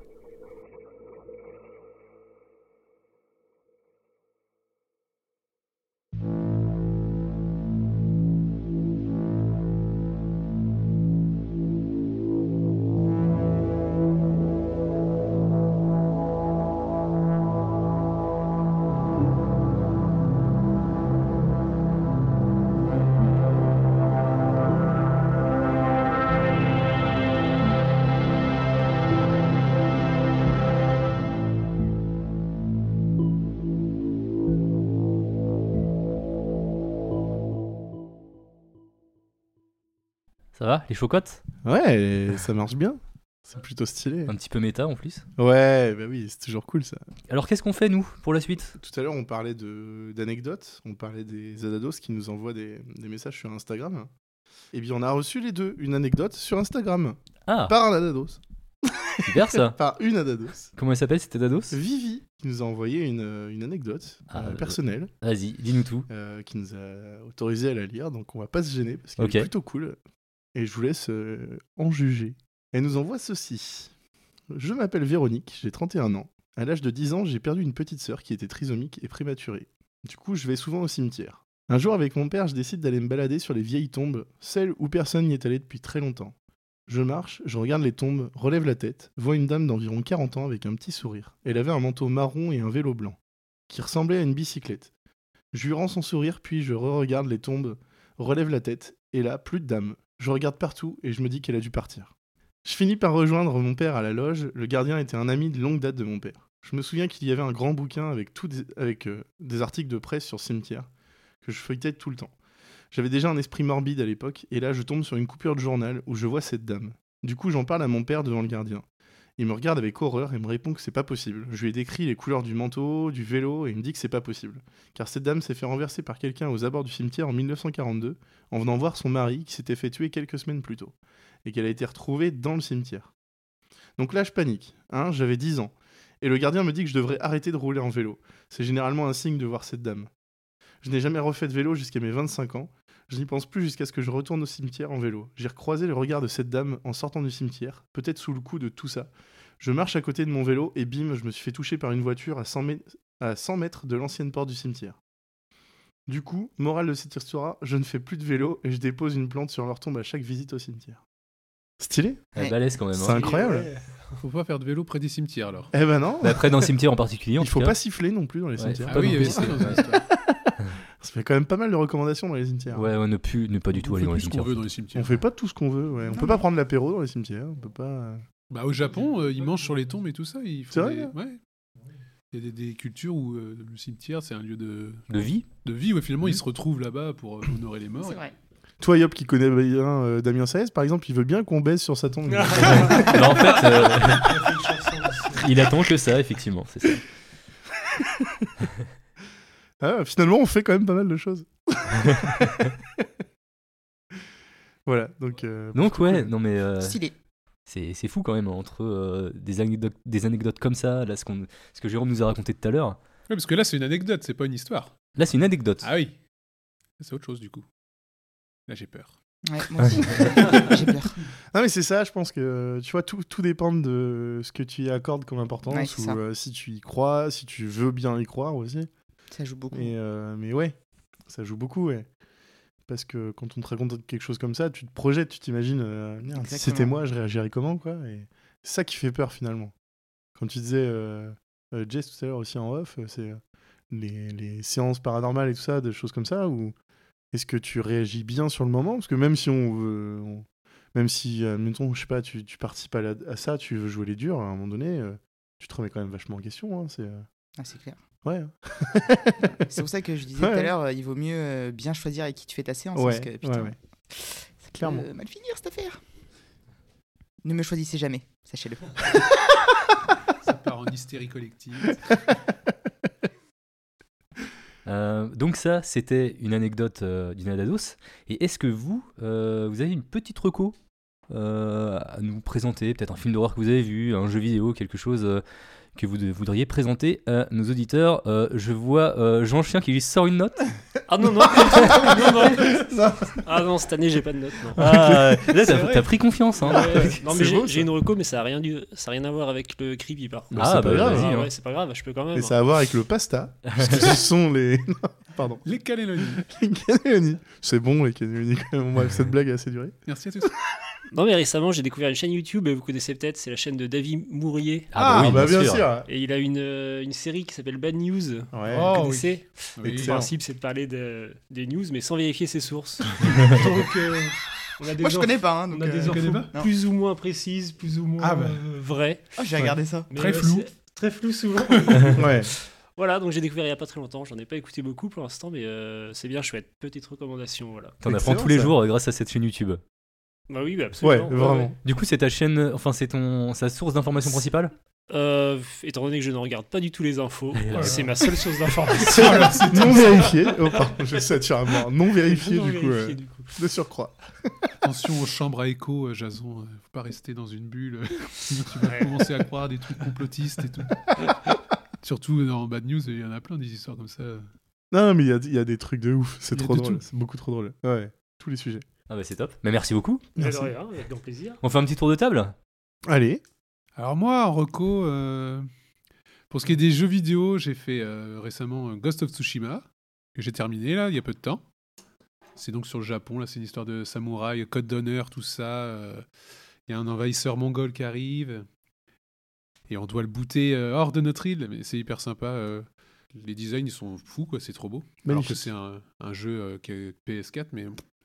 Super beau. Vraiment. Les musiques, tout, là, ça ambiance Japon. euh, Hmm. le code d'honneur, euh, la famille, euh, tout ça. C'était hyper sympa. Bah, de toute façon, c'est sympa. Je l'ai fini à 100% platine, donc ça veut dire que ça plus. On est face à un PGM. On est face à un PGM. Ah, un gars qui a du temps à perdre, surtout. et, euh, et là, j'ai commencé Last of Us 2, Oui. que Yop m'a gentiment donné pour que je puisse le faire. C'est bien sympa. Là, du coup, on est bien dans l'ambiance euh, creepy. euh, Ouais. Avec euh, donc les fameux zombies qu'il y avait déjà dans l'opus, dans le premier opus. Donc, Il est, les- il est très difficile, enfin c'est très difficile d'en parler sans spoiler en fait. Ouais, Parce, parce, qu'en que... fait il se passe quelque chose dès le départ déjà. Ah bah dès le début, on est Mm. mis dans l'ambiance. Moi, je voulais pas. J'ai senti le truc venir. Je voulais pas jouer un personnage qu'on me forçait à jouer. je savais que ça n'allait pas bien se passer. Ça, c'est pas bien passé. du coup, euh, ils, ils s'en Quelque part, t'es un peu responsable ou pas Ah bah Ah, on est clairement responsable de Bah, c'est honteux. Mais, Sauf euh, qu'en fait on n'a pas le choix. on n'a pas le En choix. fait, en fait c'est ce qu'on pourrait reprocher à ce jeu, c'est que c'est vraiment, c'est vraiment narratif. Tu vas là où les développeurs veulent que tu ailles. T'as zéro choix. Ouais, mais ce T'es- qui est par bien, contre, t'es bien que- pris par l'histoire. Ouais, et voilà. L'histoire est folle, t'es bien pris par la main. Mm. Euh, mais c'est pas pour ça que tu ferais euh, tout ce que euh, Ah, tu fais dans le jeu vidéo. Non, clairement pas. Donc ça pose vraiment beaucoup de, réflex- de réflexion, d'interrogation, et c'est super, super Ouais. intéressant. Bah, ça, les... En plus, maintenant, je trouve qu'il y a un travail de, de caractère design, des- d'émotions sur les visages. euh, C'est très bon. C'est impressionnant. Des, Ouais. des visages humains, quoi. C'est crédible. C'est vraiment bluffant. J'a- J'avais lu des, des reviews d'ailleurs un, un peu techniques et ils disaient que ce- le travail qui était impressionnant, c'est le fait, euh, c'était les interactions entre chaque personnage euh, physique ou entre euh, les objets ou des choses comme ça. Tu vois, Ah c'est ouais. pas, c'est pas juste des polygones qui se touchent. Non, Tu vois, c'est c'est vraiment les gens, ils se touchent, ils se, tu vois, t'as Ouais, si tu une scène de baiser, t'as Mm. t'as des trucs euh, assez folles euh, qu'on n'avait pas dans le jeu vidéo il y a pas si longtemps que ça en fait. Ouais, si tu passes près de quelqu'un, il va pouvoir lui poser la main dessus pour l'écarter un peu, ou euh, Mm. même si tu interagis avec des ennemis, euh, s'il se trouve près d'un comptoir ou quoi, bah, le comptoir il va être utilisé pour le plaquer dessus et le, Hmm. le terminer, quoi. Bah, C'est c'est fou. C'est fou, c'est fou. Puis l'ambiance est géniale, c'est beaucoup au son. Là, j'ai joué. euh, Faut jouer au casque. hein. Ouais, bah, ce matin, j'ai joué au casque pour pas faire de bruit et euh, bah, c'est ouf en fait parce que tu as vraiment les bruits, euh, les zombies qui c'est les, les claqueurs, ils appellent ça, ils font un espèce de, de claquement euh, bien, son, bien sordide pour se repérer en ultrason. Et du coup, tu as ce son-là qui te résonne dans les oreilles euh, et c'est la spatialisation est vraiment bien faite. En fait, tu peux te guider vraiment au son. Hmm, hmm. Tu les entends à droite, ils sont, ils sont sur ta droite, plus ou moins étouffés en fonction de la distance et tout. Enfin, c'est vraiment bien, bien chiadé. Et le gameplay est fou. Alors, on est obligé de parler de ce genre de choses parce qu'on veut pas parler de l'histoire. Ouais. Euh, L'histoire mais- est cool aussi. Ouais, l'his- l'histoire est complètement, complètement folle. Mais genre, le gameplay aussi, je, je n'ai jamais pris autant de plaisir à, tu vois, à, à prendre mon temps pour Ah ouais. buter des gens, tu vois. T'es T'es vraiment dans un espace assez, assez ouvert. Euh, tu prends ton temps, tu prends euh, une personne par. Tu, peux le faire en mode furtivité ou en mode bourrin. Ouais. On conseille quand même la furtivité, euh, on Ah évite ouais. à court de munitions. Mm. Et c'est ultra intéressant à jouer. Clairement. Une recommandation euh, que je ferais, ouais. C'est les gens qui n'ont pas trop peur euh, des jeux d'horreur et tout ça, parce que je sais qu'il y en a qui sont sensibles à bah, tout ce qui est euh, jumpscare, tout ça. Il n'y a pas vraiment de jumpscare, mais euh, il y en aura peut-être un ou deux, mais c'est vraiment des trucs euh, assez soft. Mais même l'ambiance, elle est très oppressante. Euh, On est souvent dans le noir complet, il y a juste nos petites lampes torches qui nous éclairent. Les effets de lumière sont fous aussi. euh, Quand il y a les spores euh, qui sont dans une salle éclairée avec juste des fumigènes, c'était Tellement. T'as l'impression que les, les sports, ils sont dans la télé, que tu peux le- les palper, quoi. C'est c'est Ouais. fou. Et ça tourne sur une PS4 de 2013. Pas, pas chez moi, mais Oui. oui. oui, oui, euh, monsieur à la PS5. Mais c'est quand même assez fou de se dire qu'un jeu aussi euh, Ouais. assez fou techniquement arrive à tourner sur une PS4 de 2013. Bon, je pense que Après, elle c'est doit la faire un de ses pro. bouquins. Nous, on joue avec la version PS4 Pro. Ah oui, d'accord, ouais. Donc c'est Ouais. peut-être pas tout à fait le, Mhm. même, euh, le même Bah, il graphisme. doit y avoir des effets de lumière, tout ça que t'as pas sur là, mais quand même, c'est fou. Ouais, mais je pense que la, la PS4 normale, elle doit cracher. Hein. Ça doit souffler à Ah mort, elle doit bah, s'envoler limite. Ah hein. bah, ça chauffe. Ok, eh ben merci beaucoup. Ouais, C'était super intéressant. Jess, Alors euh, moi j'en ai, euh, enfin j'ai un jeu à recommander mais vous allez bien vous foutre de ma gueule. C'est les Sims ou pas et, Tout à fait. non. Allez, vrai bien joué ça. Parce qu'en fait le joué 26 aussi. janvier ils vont sortir un kit euh, paranormal et j'ai trop non. hâte de voir ça. Oh, On pourra créer des maisons hantées et tout, Oh. euh, ça va être un truc de fou. Mais c'est trop bien. Donc il y a peut-être pas beaucoup de gens qui jouent aux Sims. Moi oui j'adore, mais euh, en tout cas euh, ça se prêtait bien au sujet. Ah non, mais clairement, beaucoup de 26 joueurs janvier. de Ouais, Sims, hein. 26 janvier, petit kit paranormal, trop trop bien. On Ok. sera pas obligé de tuer nous-mêmes les gens dans le jardin pour qu'il y ait des tombes et des fantômes. non, mais ça va être trop fou. Il y aura trop de trucs. euh. Ah ouais. J'ai trop hâte. D'ailleurs, ce, ce jeu est quand même une grosse réussite parce que tu te dis que le, le tout premier, il est. Attends, le, les Sims 4, il est euh, sorti il y a super longtemps. Là. Sims C'est- 4 c'est 2013 je crois. Eh ben, on fait, on, on fait des add-ons des Sims Ouais. 4 depuis 2013. Il y en a 38 à ce jour hein, quand même. C'est Ouais. fou. hein. T'as Ah, c'est toujours les Sims 4 Ouais. qui, qui Oui, upgrade à chaque ouais. fois. Ouais ouais. Ah, ok, je T'as acheté tous les add-ons ou pas? Non, il y en a deux que j'ai pas. Ah ouais, donc Ah ça- ouais, seulement. Et, et c'est Ah ouais, quand même. Ouais. et c'est 20 balles l'add-on, non, à peu près? Bah ça dépend parce que t'as, enfin ils ont euh, pack de jeux, kit d'extension et euh, kit Ah d'objets oui. et du coup c'est Il y en a, c'est quasiment presque 40 des jeux balles, complets. 20 balles, Hmm. 10 balles. ouais. ouais, entre le premier Sims et celui avec tous les add-ons, il doit y avoir une sacrée Ouais, bon, différence. après avec Ouais. Instant Gaming euh, c'est cadeau. Ouais. Mais bon, oui, il y en a beaucoup. Ok. Et bon, voilà. Je vous redirai ça parce que Paranormal, je pense que ça peut être euh, trop trop chouette. Ouais, ça peut être marrant. Ouais. Beaucoup trop bien. Voilà, c'était la reco d'une meuf qui joue pas. les Sims, ça reste un Ah jeu. si, ça reste oui, un jeu. mais- Ouais, ouais. Et toi, Jérôme, as-tu une recommandation? Eh bien, du coup, non, j'avais rien Ah préparé. bah oui, mais en même temps, on t'a rien envoyé. Ah, Moi, je l'ai- pas prévenu. Ah bah bravo, Nickel. donc ça va parce que je suis en fin de tour, donc j'ai eu le temps de réfléchir, Ouais. mais euh, j'ai rien de spécial à, à Un recommander. film, un... Une petite série sur Netflix? Une série Netflix. ça peut être n'importe quoi. un- resto? En, en ce moment, les Un restos. quoi? Ah Oui, c'est vrai que ça n'existe plus, désolé. Non, si j'ai un petit coup de cœur à la rigueur à donner sur un des films pour rester justement dans le surnaturel et, euh, et ce qui peut réellement nous arriver, pour moi ce serait euh, Conjuring, Hmm. qui est un des Ah ouais. films qui me semble Ah être ouais. le plus représentatif de ce qui peut être euh, la réalité. Ouais, sauf que Conjuring, c'est quand même ultra flippant. Ouais, ouais, Conjuring, il était ouf. Je l'avais vu au cinéma. J'ai jamais autant flippé physiquement au cinéma. C'est-à-dire, des fois, tu sais, je flippe, mais ça va, euh, je montre rien. Mais là, j'étais sur mon siège, sur le côté, je serrais les fesses comme Jaja, tu vois. J'étais là. Faites que ça J'en pouvais plus C'était- J'étais pris dedans, mais d'une force. Et euh, James Wan, quoi. Ouais, non, mais- D'ailleurs, gros coup. Enfin, je suis refait. J'ai appris récemment que James Wan lâchait les gros blockbusters euh, pour refaire des films d'horreur. Ah, Donc enfin, c'est trop cool parce que c'est vraiment un gros maître de l'hor- de l'horreur. bah, il a apporté, il a apporté énormément euh, au film d'horreur. Ah, les, ouais, Insidious, les Conjuring, les euh, Dead Silence et tout ça là, c'est beaucoup mm, beaucoup trop bien, tu vois, en termes Mm. d'horreur. Et euh, et Puis c'est toujours le même qui fait les films que tu viens de dire? Ouais, Ah, mais c'est que les films que j'aime en fait. c'est un génie, ouais. ce En fait, mec. il y a que ce qu'il fait lui Ouais. que j'aime. Non, il n'y a, pas- y a, y a pas que lui qui en fait des films d'horreur. non, non, mais lui, ses films à lui, bien, ils ont vraiment un truc Ouais. qui est différent des autres.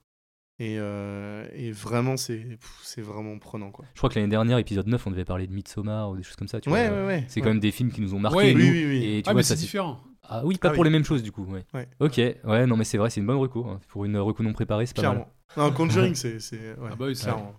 Un must-have. Vous avez maté des films d'horreur aussi récemment ou... Moi, j'ai regardé Us. Ah, il est pas Ouais. mal. Alors, euh, sur le moment, j'étais un peu déçu euh, quand même. euh, Moi Ouais. aussi. Mais avec le recul, en fait, euh, j'ai trouvé que c'était euh, c'était cool quand même. J'ai bien aimé. J'avais j'avais vu Get Out et ça m'avait Ouais. donné envie de le voir. J'ai préféré Get Out. hein. Ah oui, ouais. C'est préféré plus aussi facile Get Out. d'accès, Ouais. je pense. Peut-être, Ouais. peut-être. Ouais. Déjà qu'il est quand même assez fou, Get Out. Us, c'est plus nébuleux, Ouais. tu vois. C'est. Mais euh, ouais, euh, c'était cool. J'étais bien dans l'ambiance. Moi, c'est pareil, c'était le dernier film que j'avais vu. C'est vrai? Ouais. Ok. Faudrait que je le revoie, euh, parce que je me rappelle, j'étais pas du tout euh, dans le, dans le Ouais. mood pour le regarder. ouais. Toi, Yop? Moi, ça fait un bail que j'ai pas regardé de film d'horreur. Bah, Parce c'est que- honteux. C'est c'est- c'est vraiment honteux. Parce qu'en fait, à force de, de- de lire des histoires, bah, euh, je trouve que ça assouvit pas On a mal. notre dose. euh, on a- Ouais. Ça assouvit pas mal la dose d'horreur, ouais. Mm. Et euh, en ce moment, non, pas trop de films d'horreur. Après, euh, effectivement, s'il y, a un- il y a- il y a un nouveau dans le Conjuring, Conjuringverse qui arrive, euh, je le regarderai forcément. Mm. D'ailleurs, il y, a pas- il y en a pas un qui est sorti euh, il y a un an? Il n'y a, pas- il y a pas un Annabelle 3 ou un truc comme ça, non? Oh, j'ai arrêté. Ah ouais? Bah, moi, Je- j'ai pas vu le dernier. Le Annabelle, ouais. c'est- Ouais. Mm. Ouais, après, ça, ça peut être pas mal quand même, mais c'est pas forcément les meilleurs ouais, du Conjuringverse. Mhm. ouais. Nigal, je te laisse répondre. Parce qu'on l'a Bah on regardé ensemble. On a regardé euh, L'Exorciste 2. L'Exorciste 2, donc. Le euh, vieux. De le vieux, ouais. Années 80, celui-là. Le Ouais, 77, euh, je crois. C'est Ouais, le 1, Ou 77 78. Non, le premier est 73. Ah, si d'accord. Je dis pas de bêtises. Ah. Et l'Exorcist 2, ouais, 77 ou 78. Et d'ailleurs, ça se ressent vachement. Que- Les années 70. Mais moi, je, Ah oui. trouve, je trouve que le 1, ça va encore. Ah bah le 1, il est bien. Ah, le, le- moi j'ai préféré le 1 ou 2. Ouais. Après, le 2, t'as des plans, c'est ce qu'on disait, Ah ouais. euh, qui, qui marchent trop bien. Ambitieux. Des, des effets visuels qui n'ont pas trop vieilli. Ouais. Et qui font vraiment le taf. Genre, quand ils font le truc de mental, là, ils sont reliés mentalement pour euh, revivre la scène du 1 Mm. où il y a eu l'exorciste. Et ben, il y a une personne qui est, euh, qui est donc le catalyseur de ça et qui, euh, qui a la main d'une personne physique dans la pièce qui est posée sur son torse. Et euh, t'as la main de. Comment s'appelle la Reagan. de Reagan dans le passé qui est aussi sur son torse mais de l'autre côté et du coup c'est deux plans différents parce que c'est celle du film d'avant et celle du nouveau film qui sont liés par une espèce de fondu mais le fondu il marche trop bien c'est trop bizarre Le fondu marche super bien et d'ailleurs, ils se tiennent la main. et elles se tiennent la main dans le fondu alors je sais pas comment ils ont fait mais c'est Incroyable. fait. c'est Sachant que c'est joué par la même actrice, tu vois. Ouais. donc, euh, Ouais. Après, bon, euh, peut-être que les effets spéciaux avaient évolué dans les années 77. ouais, et mais on du coup, ils ont pu années 60, mettre une euh, doublure avec un masque ouais, mais avec ça sa reste tête. quand ça, même, mais... 76 euh, mais ça reste quand même assez ouf. euh, Mm. Ouais, le, ce plan-là, il est Ah hyper bah, on l'a dit pendant le truc ce plan Ouais. Gros, Mais gros, après- gros point noir, finalement, du film, c'est le scénario. Ah le Et- scénario où il se j'étais- passe rien. Ouais, Ils avaient rien de plus à dire, quoi. Visuellement, il est cool, mais alors le scénario, il est chier. ah ouais, ouais, ouais. Ah ouais, Ah ouais. ah ouais. il y a eu des, des- des deux trois plans sympas mais ouais, c'est vrai que Il y avait l'histoire t'es plein pas de choses et dedans. pas de temps, Non. ou je sais pas, il y a des, y a des des- longueurs, des euh, environnements super cool en plus. Il tu y a vois. des espèces de tests d'effets caméra euh, mobiles comme ça, Oh. de gauche à droite en balancier, euh, vomitif à souhait. Mm, c'est- mm. Non. Ouais, donc en, en vrai, vous recommandez pas beaucoup, quoi. Ah non, je, Ça reste intéressant, je pense, que, quand même, Dernièrement. de voir la suite de l'exorcisme, parce que c'est quand même un monument, tu vois. Et, euh, et ils en ont fait plein. Je, je sais plus s'il y en a Ouais. au moins 4 ou 5 des suites. Euh, là, c'est la suite de 78, je crois, ou 77. Le suivant, c'est les années 90, donc tu vois, t'as encore Ah un, ouais. gros, Un gros gap. euh. un gros gap. Et en plus, l'époque diffère, le style des films, en plus, ils sont vraiment. euh, à l'époque, tu vois, tu dates vachement bien les films. C'est vrai que les années 90, c'était très spécifique. Ouais, ouais, films du coup, je pense qu'à regarder, on verra la différence. verra, mais... ouais. Et puis après, petit à petit, tu continues 2000, tu vois, ou 2000. euh, Ouais, je crois que c'est les deux doivent être entre 2000 et 2010, ouais, les, deux, les deux derniers. Mais mais enfin, c'est très marqué par Ouais. l'époque, tu vois. Mais et- ouais, mais le 1 a mieux Ouais. vieilli, je trouve, que le 2.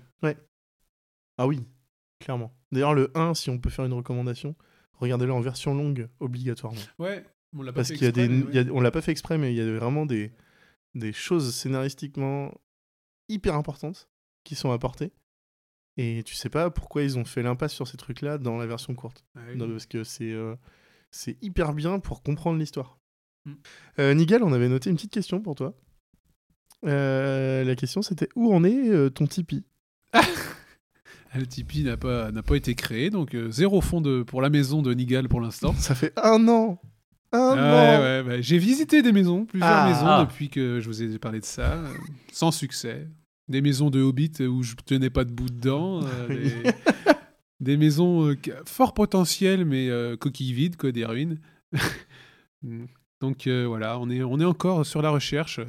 Peut-être construire, qui sait. euh, on ne sait pas, le contexte économique, vous savez, c'est un peu difficile pour tout le monde. Donc en euh, pleine je cherche. période du Covid. C'est- En Euh, pleine période de, de Covid. C'est difficile de se projeter. Donc, euh, Je projection, tout ça, les banques euh, frileuses, tout le toin-toin. Donc, euh, on verra prochainement. euh, je vous tiens au jus, euh, à zap. Je vous tiens au jus.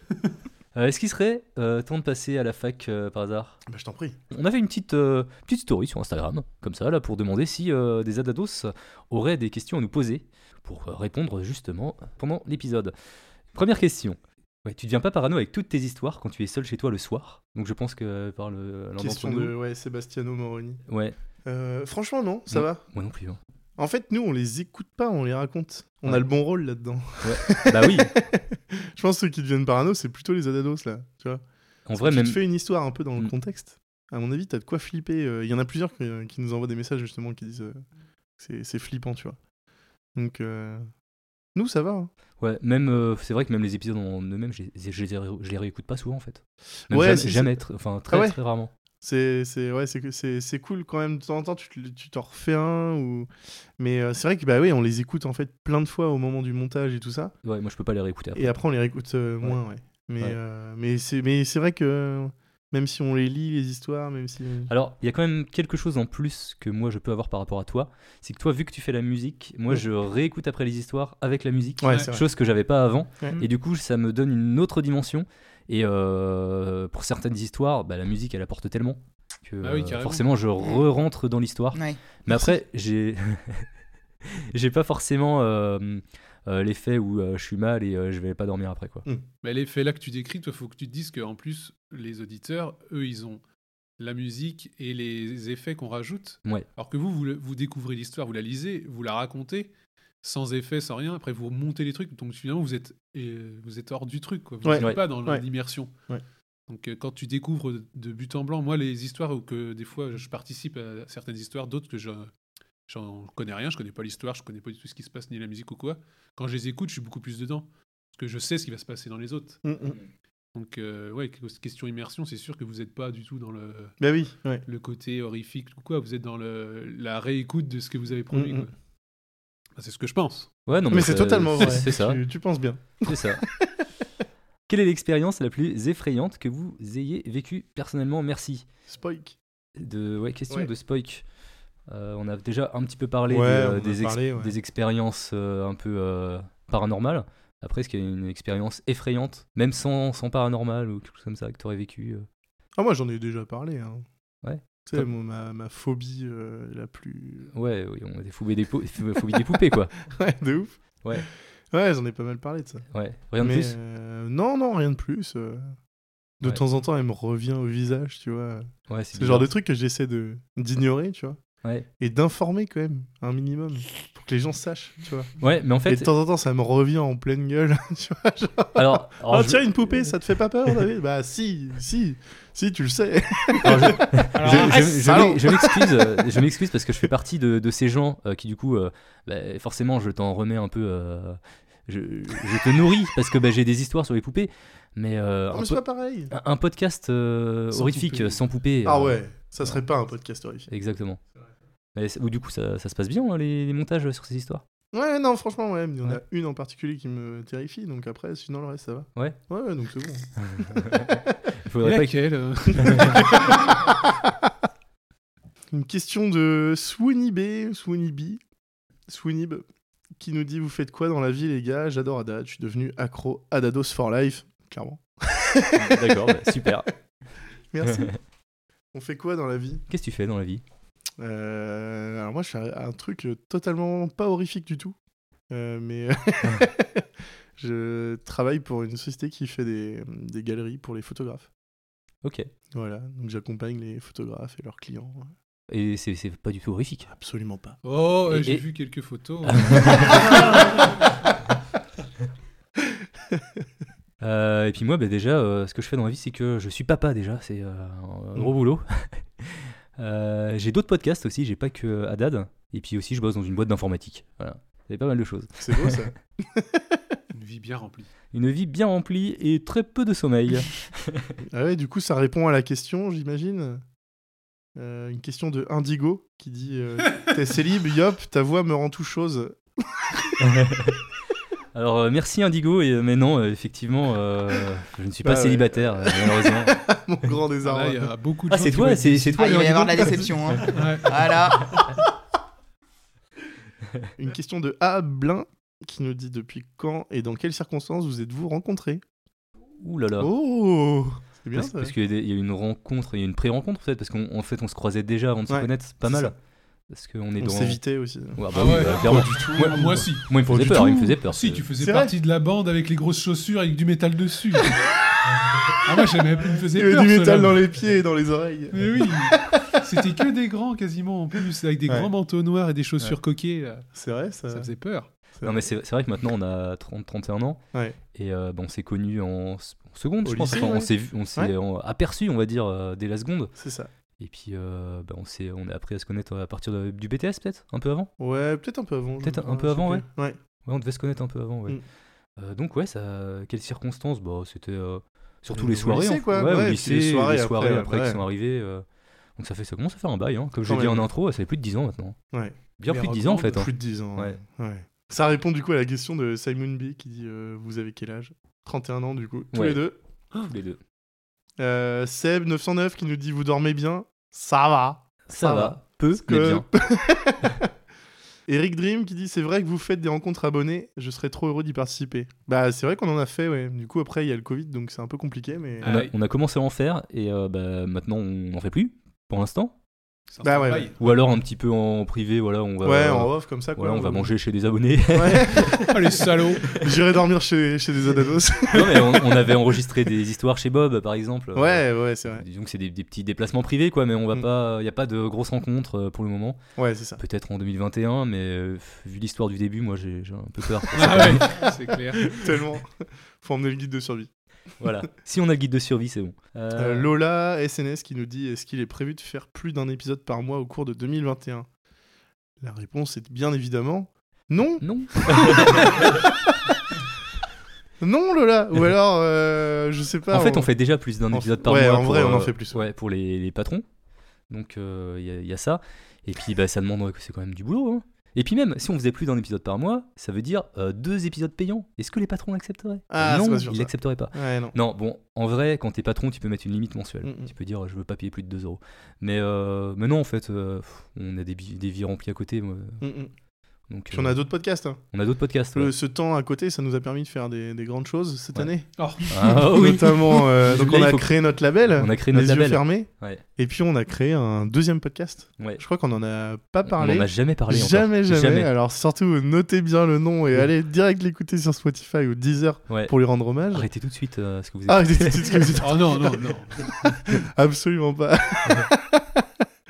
Non, mais si, justement, là, euh, avec euh, du coup euh, une traductrice qui nous rejoint, on a une, une illustratrice, on arrive quand même à gagner du temps. Ouais. Et, et si vraiment on arrive à gagner euh, tout ce temps-là, ce sera pas pour faire un épisode supplémentaire, je pense, ce sera pour essayer d'autres choses. Ouais, c'est ça. Ouais, peut-être un, podcast supplémentaire. On a ou- d'autres projets de podcast aussi, on a pas mal discuté. et Ça avance petit à petit. Hmm. Euh, D'ailleurs, il nous manque un nom. En fait, c'est le Donc seul on truc va qui nous manque. organiser un non-ton. Ah non, Pendant 24 heures, vous envoyez vos noms par SMS au 3617. bah, un nom de podcast, pas leur nom. Non, bah non. Ah, est-ce que si Ouais, non, envoyez des noms euh, de podcast. Ouais, Jean-Michel, c'est pas- pas manque- le Jean-Michel podcast, euh, le Jean podcast, euh, ça marche. Mais bon, ouais, voilà. Et puis voilà quoi. Est-ce que vous cherchez des voix féminines?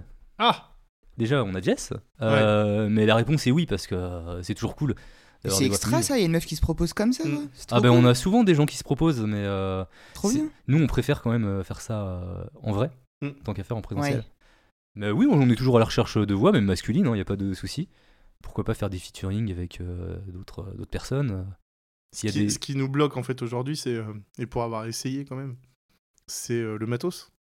Parce que mine de rien, maintenant, on a pu investir dans des micros, tu vois, on a, on a quand même euh, le fait d'être en présentiel. Ce qui est cool, c'est que déjà, on peut se briefer, tu vois, pour que l'histoire prenne le ton qu'on veut donner. Ouais. Et en plus de ça, euh, bah, on a forcément une qualité de son qu'on maîtrise, tu vois. Ouais. Et ça, ça va être hyper important parce que si dans un podcast le son est nul, bah, tu perds déjà l'essentiel, l'essence du podcast, tu vois. C'est ça. Enfin, Donc oui, effectivement, on cherche des voix féminines, mais du coup bah, aux alentours de Nantes, tant qu'à faire. Ou des voix masculines, peu importe. N'hésitez pas à envoyer vos candidatures. c'est quoi l'adresse mail? Euh, c'est hello at Oh, je suis bon. Et bah super. Euh, je sais pas où on en est d'ailleurs dans, le, dans notre podcast. Euh, bah si, est-ce que vous avez euh, quand même un épisode ou une histoire qui vous a plu?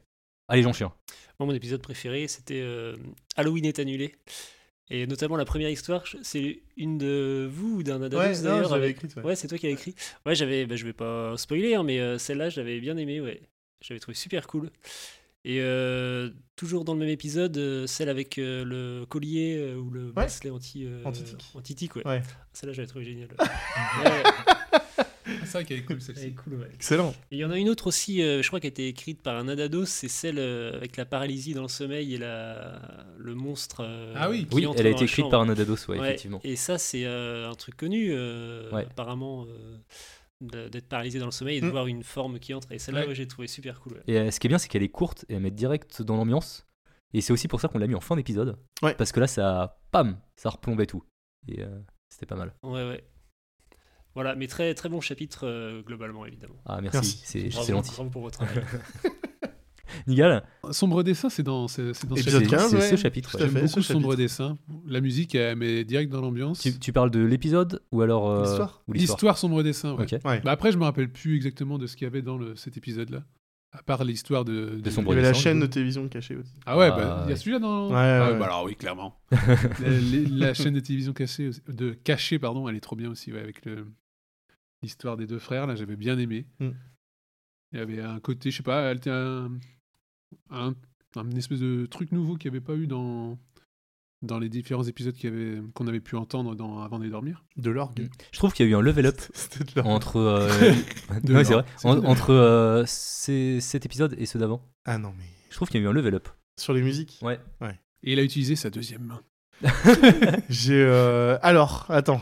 Ça, ça c'est une vraie blague. Ah bon en vrai, tu dis, tu crois pas, tu, tu crois pas si bien dire. Alors, pas entre euh, l'épisode 15 et les, et les précédents, c'était entre la saison 1 et la saison 2.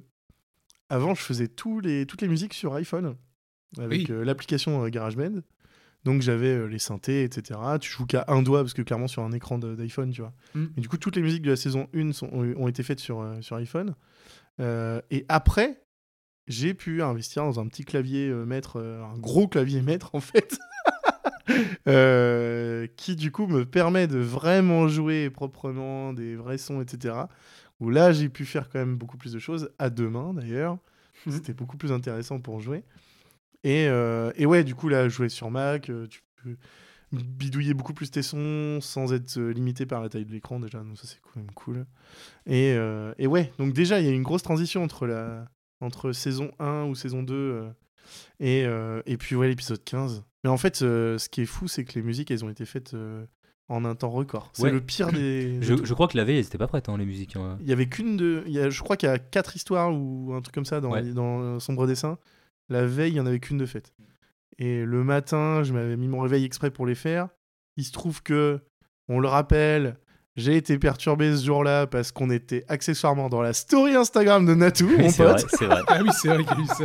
Rien que ça. Et c'est peut-être ça qui t'a mis. euh, Ou alors, ah, ça m'a boosté, mais t'as peut-être t'imagines été aussi tellement pas. euh, habité par, euh, je sais pas, le, le spectre de Doudou 4000 qui est, qui est revenu. Ah ouais, clairement. oui, là, c'était c'était fou. C'était fou ce que j'ai ressenti. C'était après l'enregistrement de 2 4000 du coup? C'est euh, Doudou 4000, Non, c'était c'était après. bien ça, après, hein. bien ouais, c'était Ah bien oui. après, ouais. ouais. Ouais.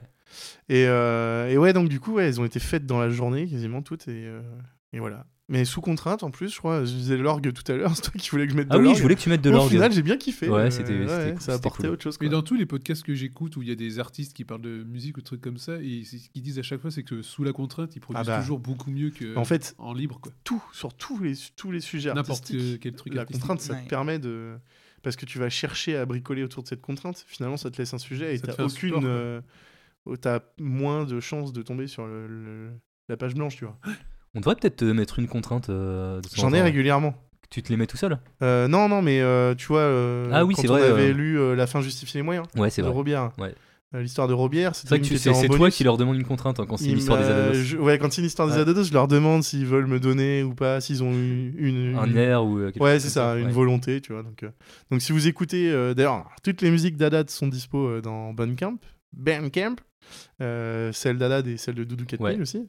Et est-ce Euh, qu'on met le lien de Bandcamp en description? Dans la description. Ouais, il est bien toujours sûr, ouais, tout À chaque fois? Je crois. ouais. Ok, très bien. Il me semble. J'en sais trop rien en fait, mais je crois. ouais. Bon, on je le mettra, on- à la on- description. On le mettra au pire. Ouais, ouais. Et du coup, euh, et du coup, si vous écoutez, il y a, il y a une petite subtilité dans l'histoire. La fin justifie les moyens dans la Mm. musique. Bah après, faut le savoir. hein. Il faut le savoir et euh, après, euh, un petit euh, auditeur aguerri, Un tu vois, pourrait, un connoisseur, ouais. Est-ce pourrait- est-ce qu'on pourrait pas donner un indice Tu sais, en mode euh, si vous faites ça avec le fichier? Ah, Ah. oui On, le- on je dit ou crois pas? que je crois que la je crois que le- la musique, si vous voulez un indice, elle est en 230 BPM. Si ça peut vous aider. Voilà. Voilà, débrouillez-vous avec ça. Toi, Yop, il y a un épisode qui t'a plu cette année? Ah ben moi je reste sur l'épisode 15, hein, clairement. hein. ah non, mais euh, l'épisode 15, et je sais pas, je trouve dès la première note. En fait, je pense que la, la sélection d'histoire est bonne, et les musiques elles sont, elles sont folles. Il y a rien à dire. Parfait. Rien acheté, rien acheté. je suis, je suis d'accord avec toi, l'épisode 15, euh, je me suis réécouté, euh, je me suis réécouté euh, les musiques après. juste sans. ouais, juste ouais. les musiques, ouais. Ouais.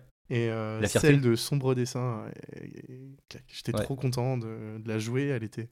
Il y a des musiques même, elles sont agréables à jouer. Tu sais, des enchaînements de notes qui sont cool pour les doigts. C'est pas, je sais pas, il y a des trucs. euh, Et il y avait celle-ci et une autre, c'était Bunker, c'était une histoire de Bathory. Ouais. Euh, pareil, la musique, euh, on en avait parlé, elle faisait penser à Interstellar un peu. Mais Ouais. dans la façon de jouer et la façon de la faire progresser, c'était exactement l'inspiration. Ça se ressent vachement d'ailleurs. Mais j'aimais bien cette, musique et j'avais aimé la, la faire, la jouer. Qu'est-ce que va nous apporter la saison 3 Oh, vous êtes pas prêts Non. C'est ça qu'on dit, non Sa batterie. Chaque fois. Moi, j'achète une batterie. Bah top. Est-ce qu'on ferait pas. On passerait pas la petite rétrospective euh, de la saison euh, juste avant de terminer Ah bah oui Allez, jingle.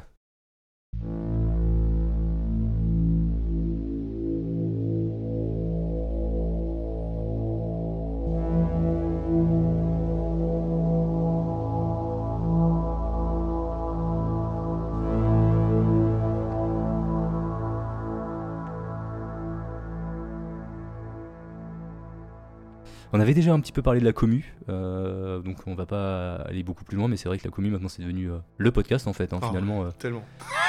Enfin, non, on n'a même plus besoin du podcast. On, pourrait, plus besoin du on- on podcast. pourrait arrêter le parle podcast. tous les jours. Ouais, on pourrait arrêter, euh, le podcast et il y aura toujours la commu, il y aura toujours Haddad et, et ça nous survivra. C'est bien. C'est beau, ça. C'est beau. Donc on a eu les histoires originales, on a eu Doudou 4000 qui est arrivé. Ouais, quand même.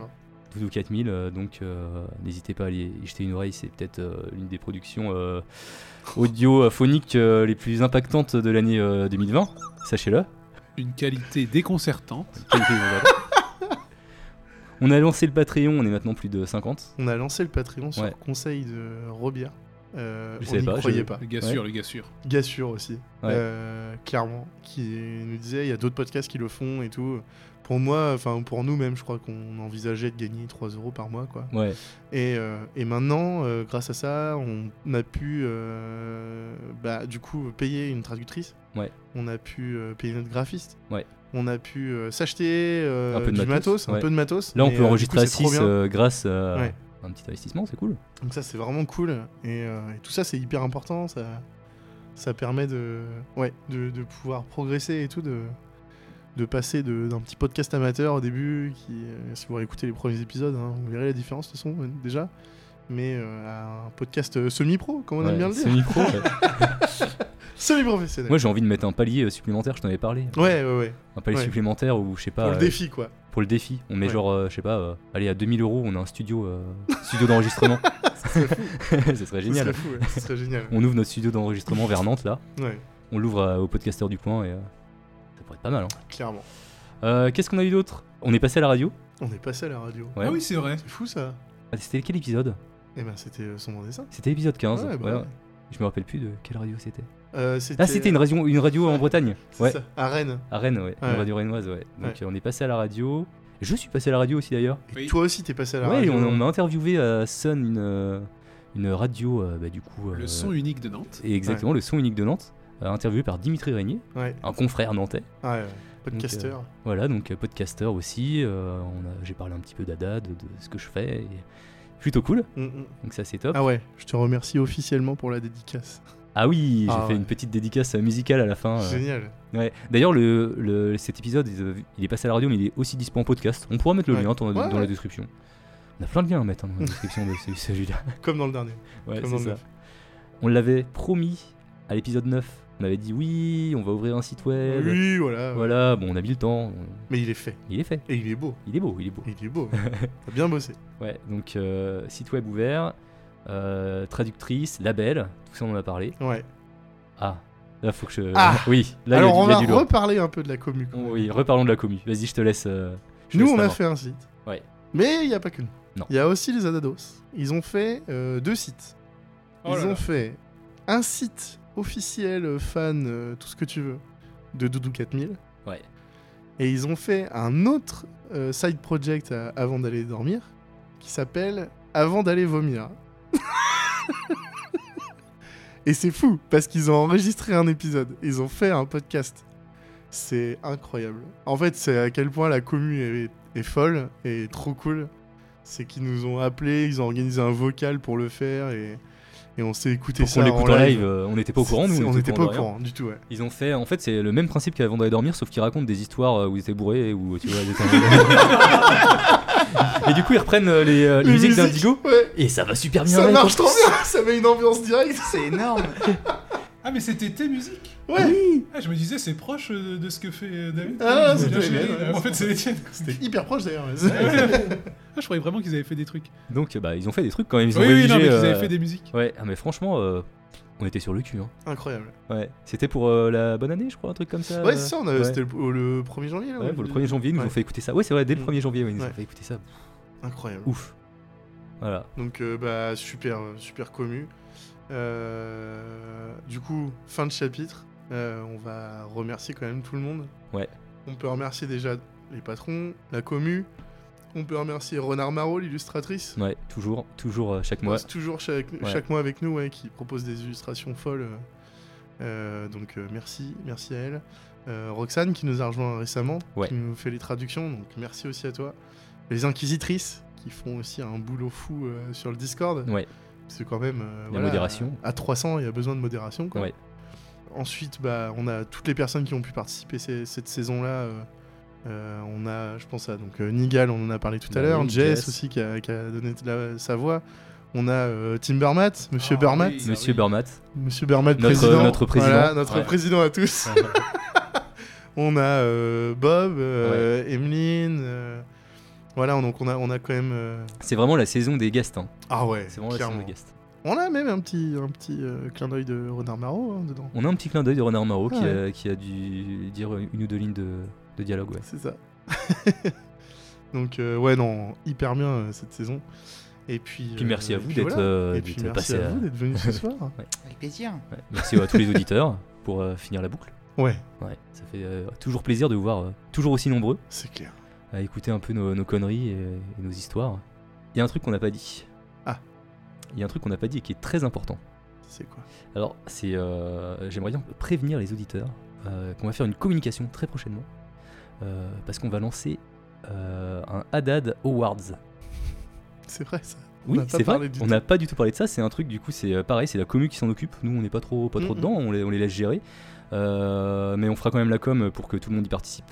Euh, ce sera pour euh, élire euh, vos histoires, euh, celles que vous avez préférées de la saison. Enfin, il y aura plein de catégories. Il y aura plein de catégories, les celles qui ont le plus d'ambiance, euh, celles qu'on comprend pas.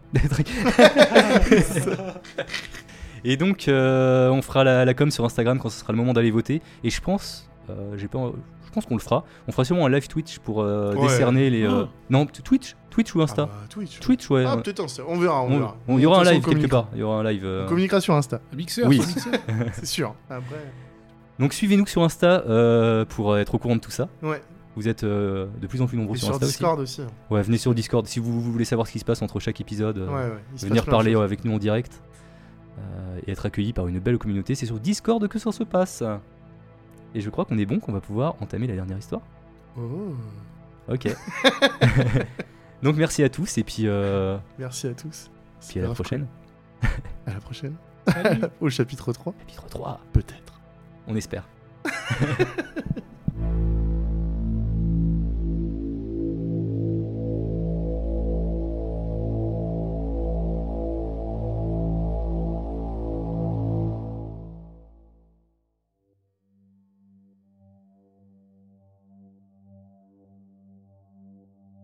Il était 9h30 ce jour-là. J'étais grave en retard pour le travail. La journée commençait si mal. Je marchais robotiquement dans la même rue que tous les autres jours de la semaine, croisant les mêmes personnes, les mêmes voitures, les mêmes enseignes que les autres jours de la semaine. Je digérais doucement mon café et me trouvais bloqué à un feu rouge interminable. Perdu dans mes pensées, je n'avais même pas remarqué que le feu piéton était passé au vert, que mes voisins m'avaient désormais devancé de quelques mètres. J'avançais à pas réduit comme un zombie qui déambule dans une foule qui n'y prête alors aucune attention. C'est alors qu'un signal sonore me ramena sèchement à la réalité. Un klaxon lourd me sortit de mes rêves. À ma gauche se trouvait une Jeep flambant neuve gris métallisé, dotée d'un conducteur qui semblait plus pressé que tout le monde. Il s'énervait seul dans l'habitacle. Non pas que je puisse l'entendre, mais je voyais sa tête se déformer et j'arrivais presque à déchiffrer le flot d'insultes qu'il abattait sur moi à travers le pare-brise. J'ai acquiescé bêtement et foncé droit devant moi. Je crois même avoir lâché un pardon. Non mais vraiment Je me suis excusé d'avoir traversé au feu vert? Je me déteste tellement dans ces moments-là. C'est comme répondre merci vous aussi au guichetier du cinéma lorsqu'il me dit bon film. Alors que je me lamentais sur mon sort, je n'ai pas prêté attention au trottoir. Et j'ai aussitôt trébuché en posant un genou à terre, droit dans une flaque d'eau croupie. Je crois avoir entendu le chauffeur de la Jeep se foutre de moi en démarrant. Bref, j'ai passé une journée atroce, entre mon boss qui me hurle dessus rien que pour dire bonjour, mon pantalon trempé par de l'eau dégueulasse.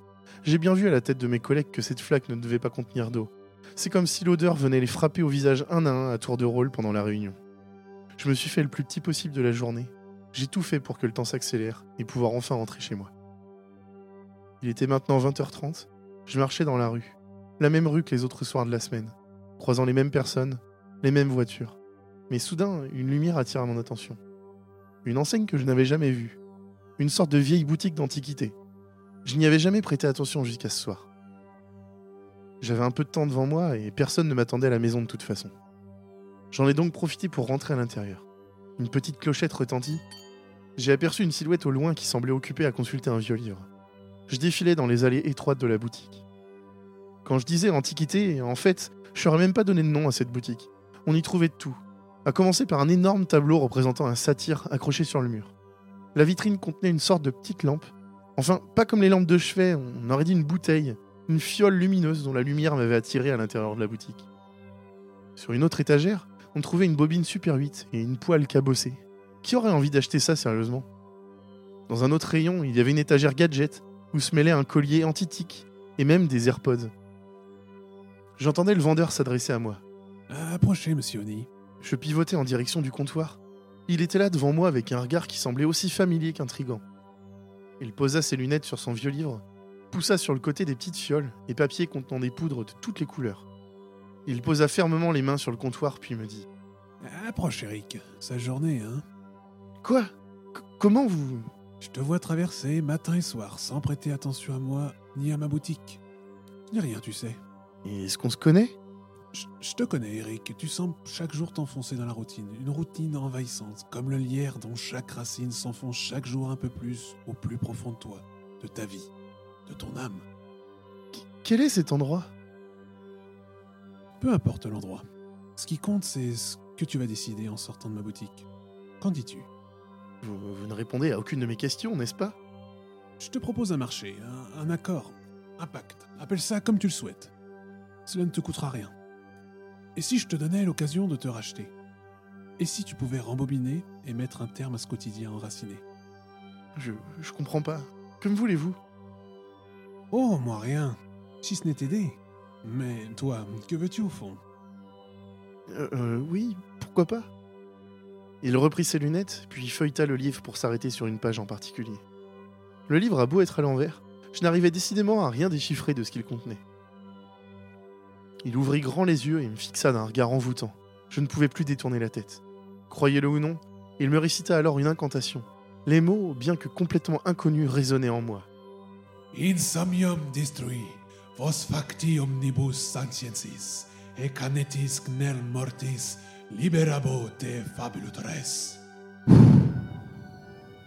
Sur cette dernière phrase, il souffla alors un petit amas de poudre sur mon visage. Je reculai alors d'un pas, mais semblais complètement sonné et perdu. Je n'arrivais pas à réagir. Je titubais jusqu'à la sortie pour reprendre mon souffle et respirer l'air pur de la rue, bien que totalement pollué par la ville. Au son de la clochette qui m'avait accueilli, je pus remplir mes poumons. Ce fut comme une renaissance. J'ai marché jusqu'à chez moi, puis j'ai pris une douche. longue, chaude. Je repensais à ma journée, l'autre con en voiture, mon boss, mes collègues, tout ce que j'aurais aimé leur répondre. Avec du recul, je me souviens maintenant que le vendeur et sa maudite boutique m'étaient totalement sortis de la tête à ce moment-là. Je me suis installé confortablement au fond de mon lit, j'ai remonté la couette jusqu'au menton et fermé les yeux. À l'instant précis où je fermais les yeux, j'entendis un klaxon me surprendre. Je rouvrais les yeux et j'étais toujours là, allongé tranquillement dans mon lit. Je venais de fermer les yeux et c'était comme si j'étais directement endormi, plongé dans un rêve profond et étonnamment réaliste. Je fermais doucement les yeux, mais alors que l'obscurité aurait dû prendre le dessus sur ma vision, c'était la lumière qui m'attendait. La lumière du jour, aveuglante, du matin. Aussitôt les yeux fermés, le même son de klaxon. Je tournai la tête à gauche et la Jeep gris métallisée avec son conducteur sensiblement énervé. Je devais rêver, mais je revivais exactement la scène comme ce matin. Je balançais ma mallette dans la rue et fonçais alors en direction du conducteur. J'ouvris sa portière. Une chance qu'elle ne soit pas verrouillée. On aurait dû une scène d'orange mécanique. Au rythme de mes poings s'échappait une douce mais puissante musique classique, de la pure ultra-violence. Je traduisais toute ma haine et mon anxiété en rage et enfonçais mes poings dans son visage maintenant tuméfié. Il a simplement eu le temps de répondre par un petit crochet faible, mais bien visé dans la mâchoire. Une fois son sort décidé, je reprenais ma mallette et fonçais au bureau. J'étais bien, droit, fier. Ma rage s'apaisait et bientôt l'adrénaline aussi. Je croisais mon boss, qui, d'un simple regard sur moi et ma toute nouvelle autorité, me faisait simplement un signe de tête. Mon genou ne puait pas la pisse en pleine réunion. Tout se passait à merveille. Le lendemain matin, au réveil, tout semblait revenu comme avant. Devant le miroir de la salle de bain, je relevais la tête pour voir une rougeur le long de mon menton. Ma mâchoire me faisait mal. Était-ce possible? Ce n'était qu'un rêve pourtant. Je baissais la tête pour voir mes poings rouges et encore tachés de sang. La semaine qui a suivi, je menais désormais une double vie. Le jour, je n'étais qu'un petit employé de bureau, soustrait au quotidien, abdiquant à la moindre requête. La nuit, je devenais fort, et j'apprenais doucement à agir sur la journée qui m'attendrait au réveil. Mon boss était maintenant gentil avec moi, et mes collègues me respectaient. Cela a duré deux semaines. Deux semaines à prendre le dessus sur la vie, à savoir dire non. Et mon sommeil perturbé avait des répercussions sur mon moral. Je manquais parfois de m'effondrer au bureau. Et même si la récompense d'une sieste me permettait de corriger aussitôt les déboires de ma matinée, mon travail en était directement impacté. Je ne parvenais plus à dormir et pouvoir m'envoler vers des rêves incongrus, comme avant tout cela, des rêves reposants. Un soir, en sortant du travail, j'arpentais les rues à la recherche de la boutique qui avait déclenché tout cela, mais impossible de mettre la main dessus. Impossible de me souvenir où elle se trouvait, si elle y était encore, ou même si elle n'avait jamais existé. Je fis donc quelques recherches sur Internet. Je ne pouvais plus dormir. J'étais obsédé par cette boutique, par son vendeur. Mon boss, voyant que je dormais quasiment tous les jours au travail, avait fini par me virer. J'avais pu lui régler son compte la nuit suivante, mais le lendemain, j'ai fait demi-tour en voyant les voitures de police devant mon entreprise. Chaque sommeil devenait de plus en plus destructeur. Il fallait que j'agisse. J'ai trouvé des forums sur Reddit qui parlaient d'une boutique similaire. Et même d'une pub à la télé sur une chaîne introuvable, genre 23.3. Et puis d'un coup, ça m'est venu. Si la boutique faisait des pubs, elle devait vanter ses produits. J'ai alors enquêté sur le tableau du satyre, sur la fiole lumineuse en vitrine, sur le collier antitique et sur la poêle cabossée. J'ai trouvé plein de brocantes, mais aucune d'elles ne proposait ce genre de produit. Et puis, un résultat récurrent me sauta aux yeux. Une page web que j'ignorais alors quand je scrollais les résultats de mes recherches, car cela n'avait absolument rien à voir avec ce que je voulais. C'était une émission sur Internet, un podcast d'histoires horrifiques raconté par deux inconnus, Yop et Indigo, tout ce dont il parlait, je l'avais vu dans la boutique du vieux vendeur. C'était comme si tout était déjà écrit. S'il y avait une solution à mon problème, les deux auteurs en seraient sans doute la clé.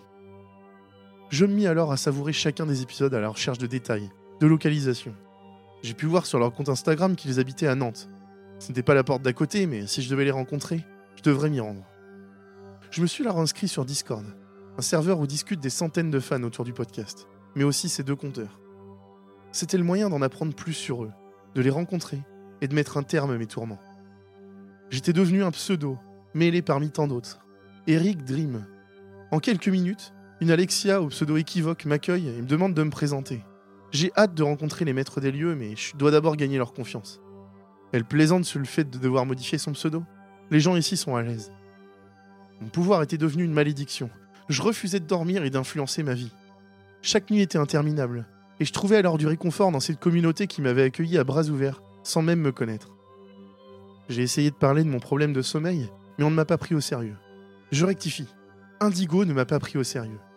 Puis ça m'a frappé comme un éclair. Une évidence. La fin des auteurs, la fin de mes problèmes. Pendant que j'écoutais les épisodes, les deux narrateurs évoquaient une carte où les gens indiquent leur localisation. Je poste alors un message pour savoir où se trouve la carte. Un certain Robière m'envoie aussitôt le lien. Je fonce dessus à la recherche des pseudo Yop et Indigo. Tout y est. Nantes pour l'un, Clisson pour l'autre. Trois jours plus tard, je suis dans un train en direction de la Loire-Atlantique. J'arrive en gare de Clisson et me dirige à pied jusqu'à l'endroit où est punaisée la localisation de Yop. Mais arrivé sur place, je vois un rond-point avec une guitare géante. Pas l'ombre d'une maison. J'ai attendu trois jours à côté de ce rond-point. Trois jours à attendre avant que par magie, je le vis. Je l'avais reconnu grâce aux photos sur Instagram. Il était là, en voiture, devant moi.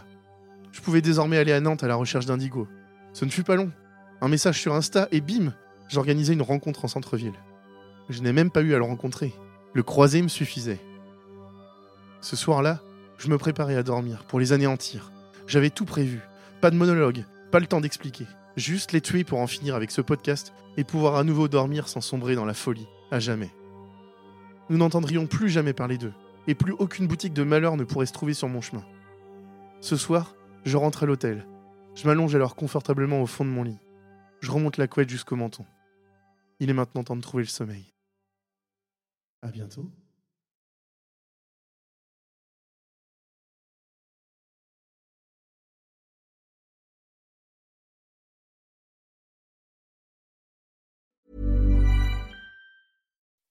When you make decisions for your company, you look for the no brainers. If you have a lot of mailing to do, stamps.com is the ultimate no brainer. Use the stamps.com mobile app to mail everything you need to keep your business running with up to 89% off USPS and UPS. Make the same no brainer decision as over 1 million other businesses with stamps.com. Use code PROGRAM for a special offer. That's stamps.com code PROGRAM.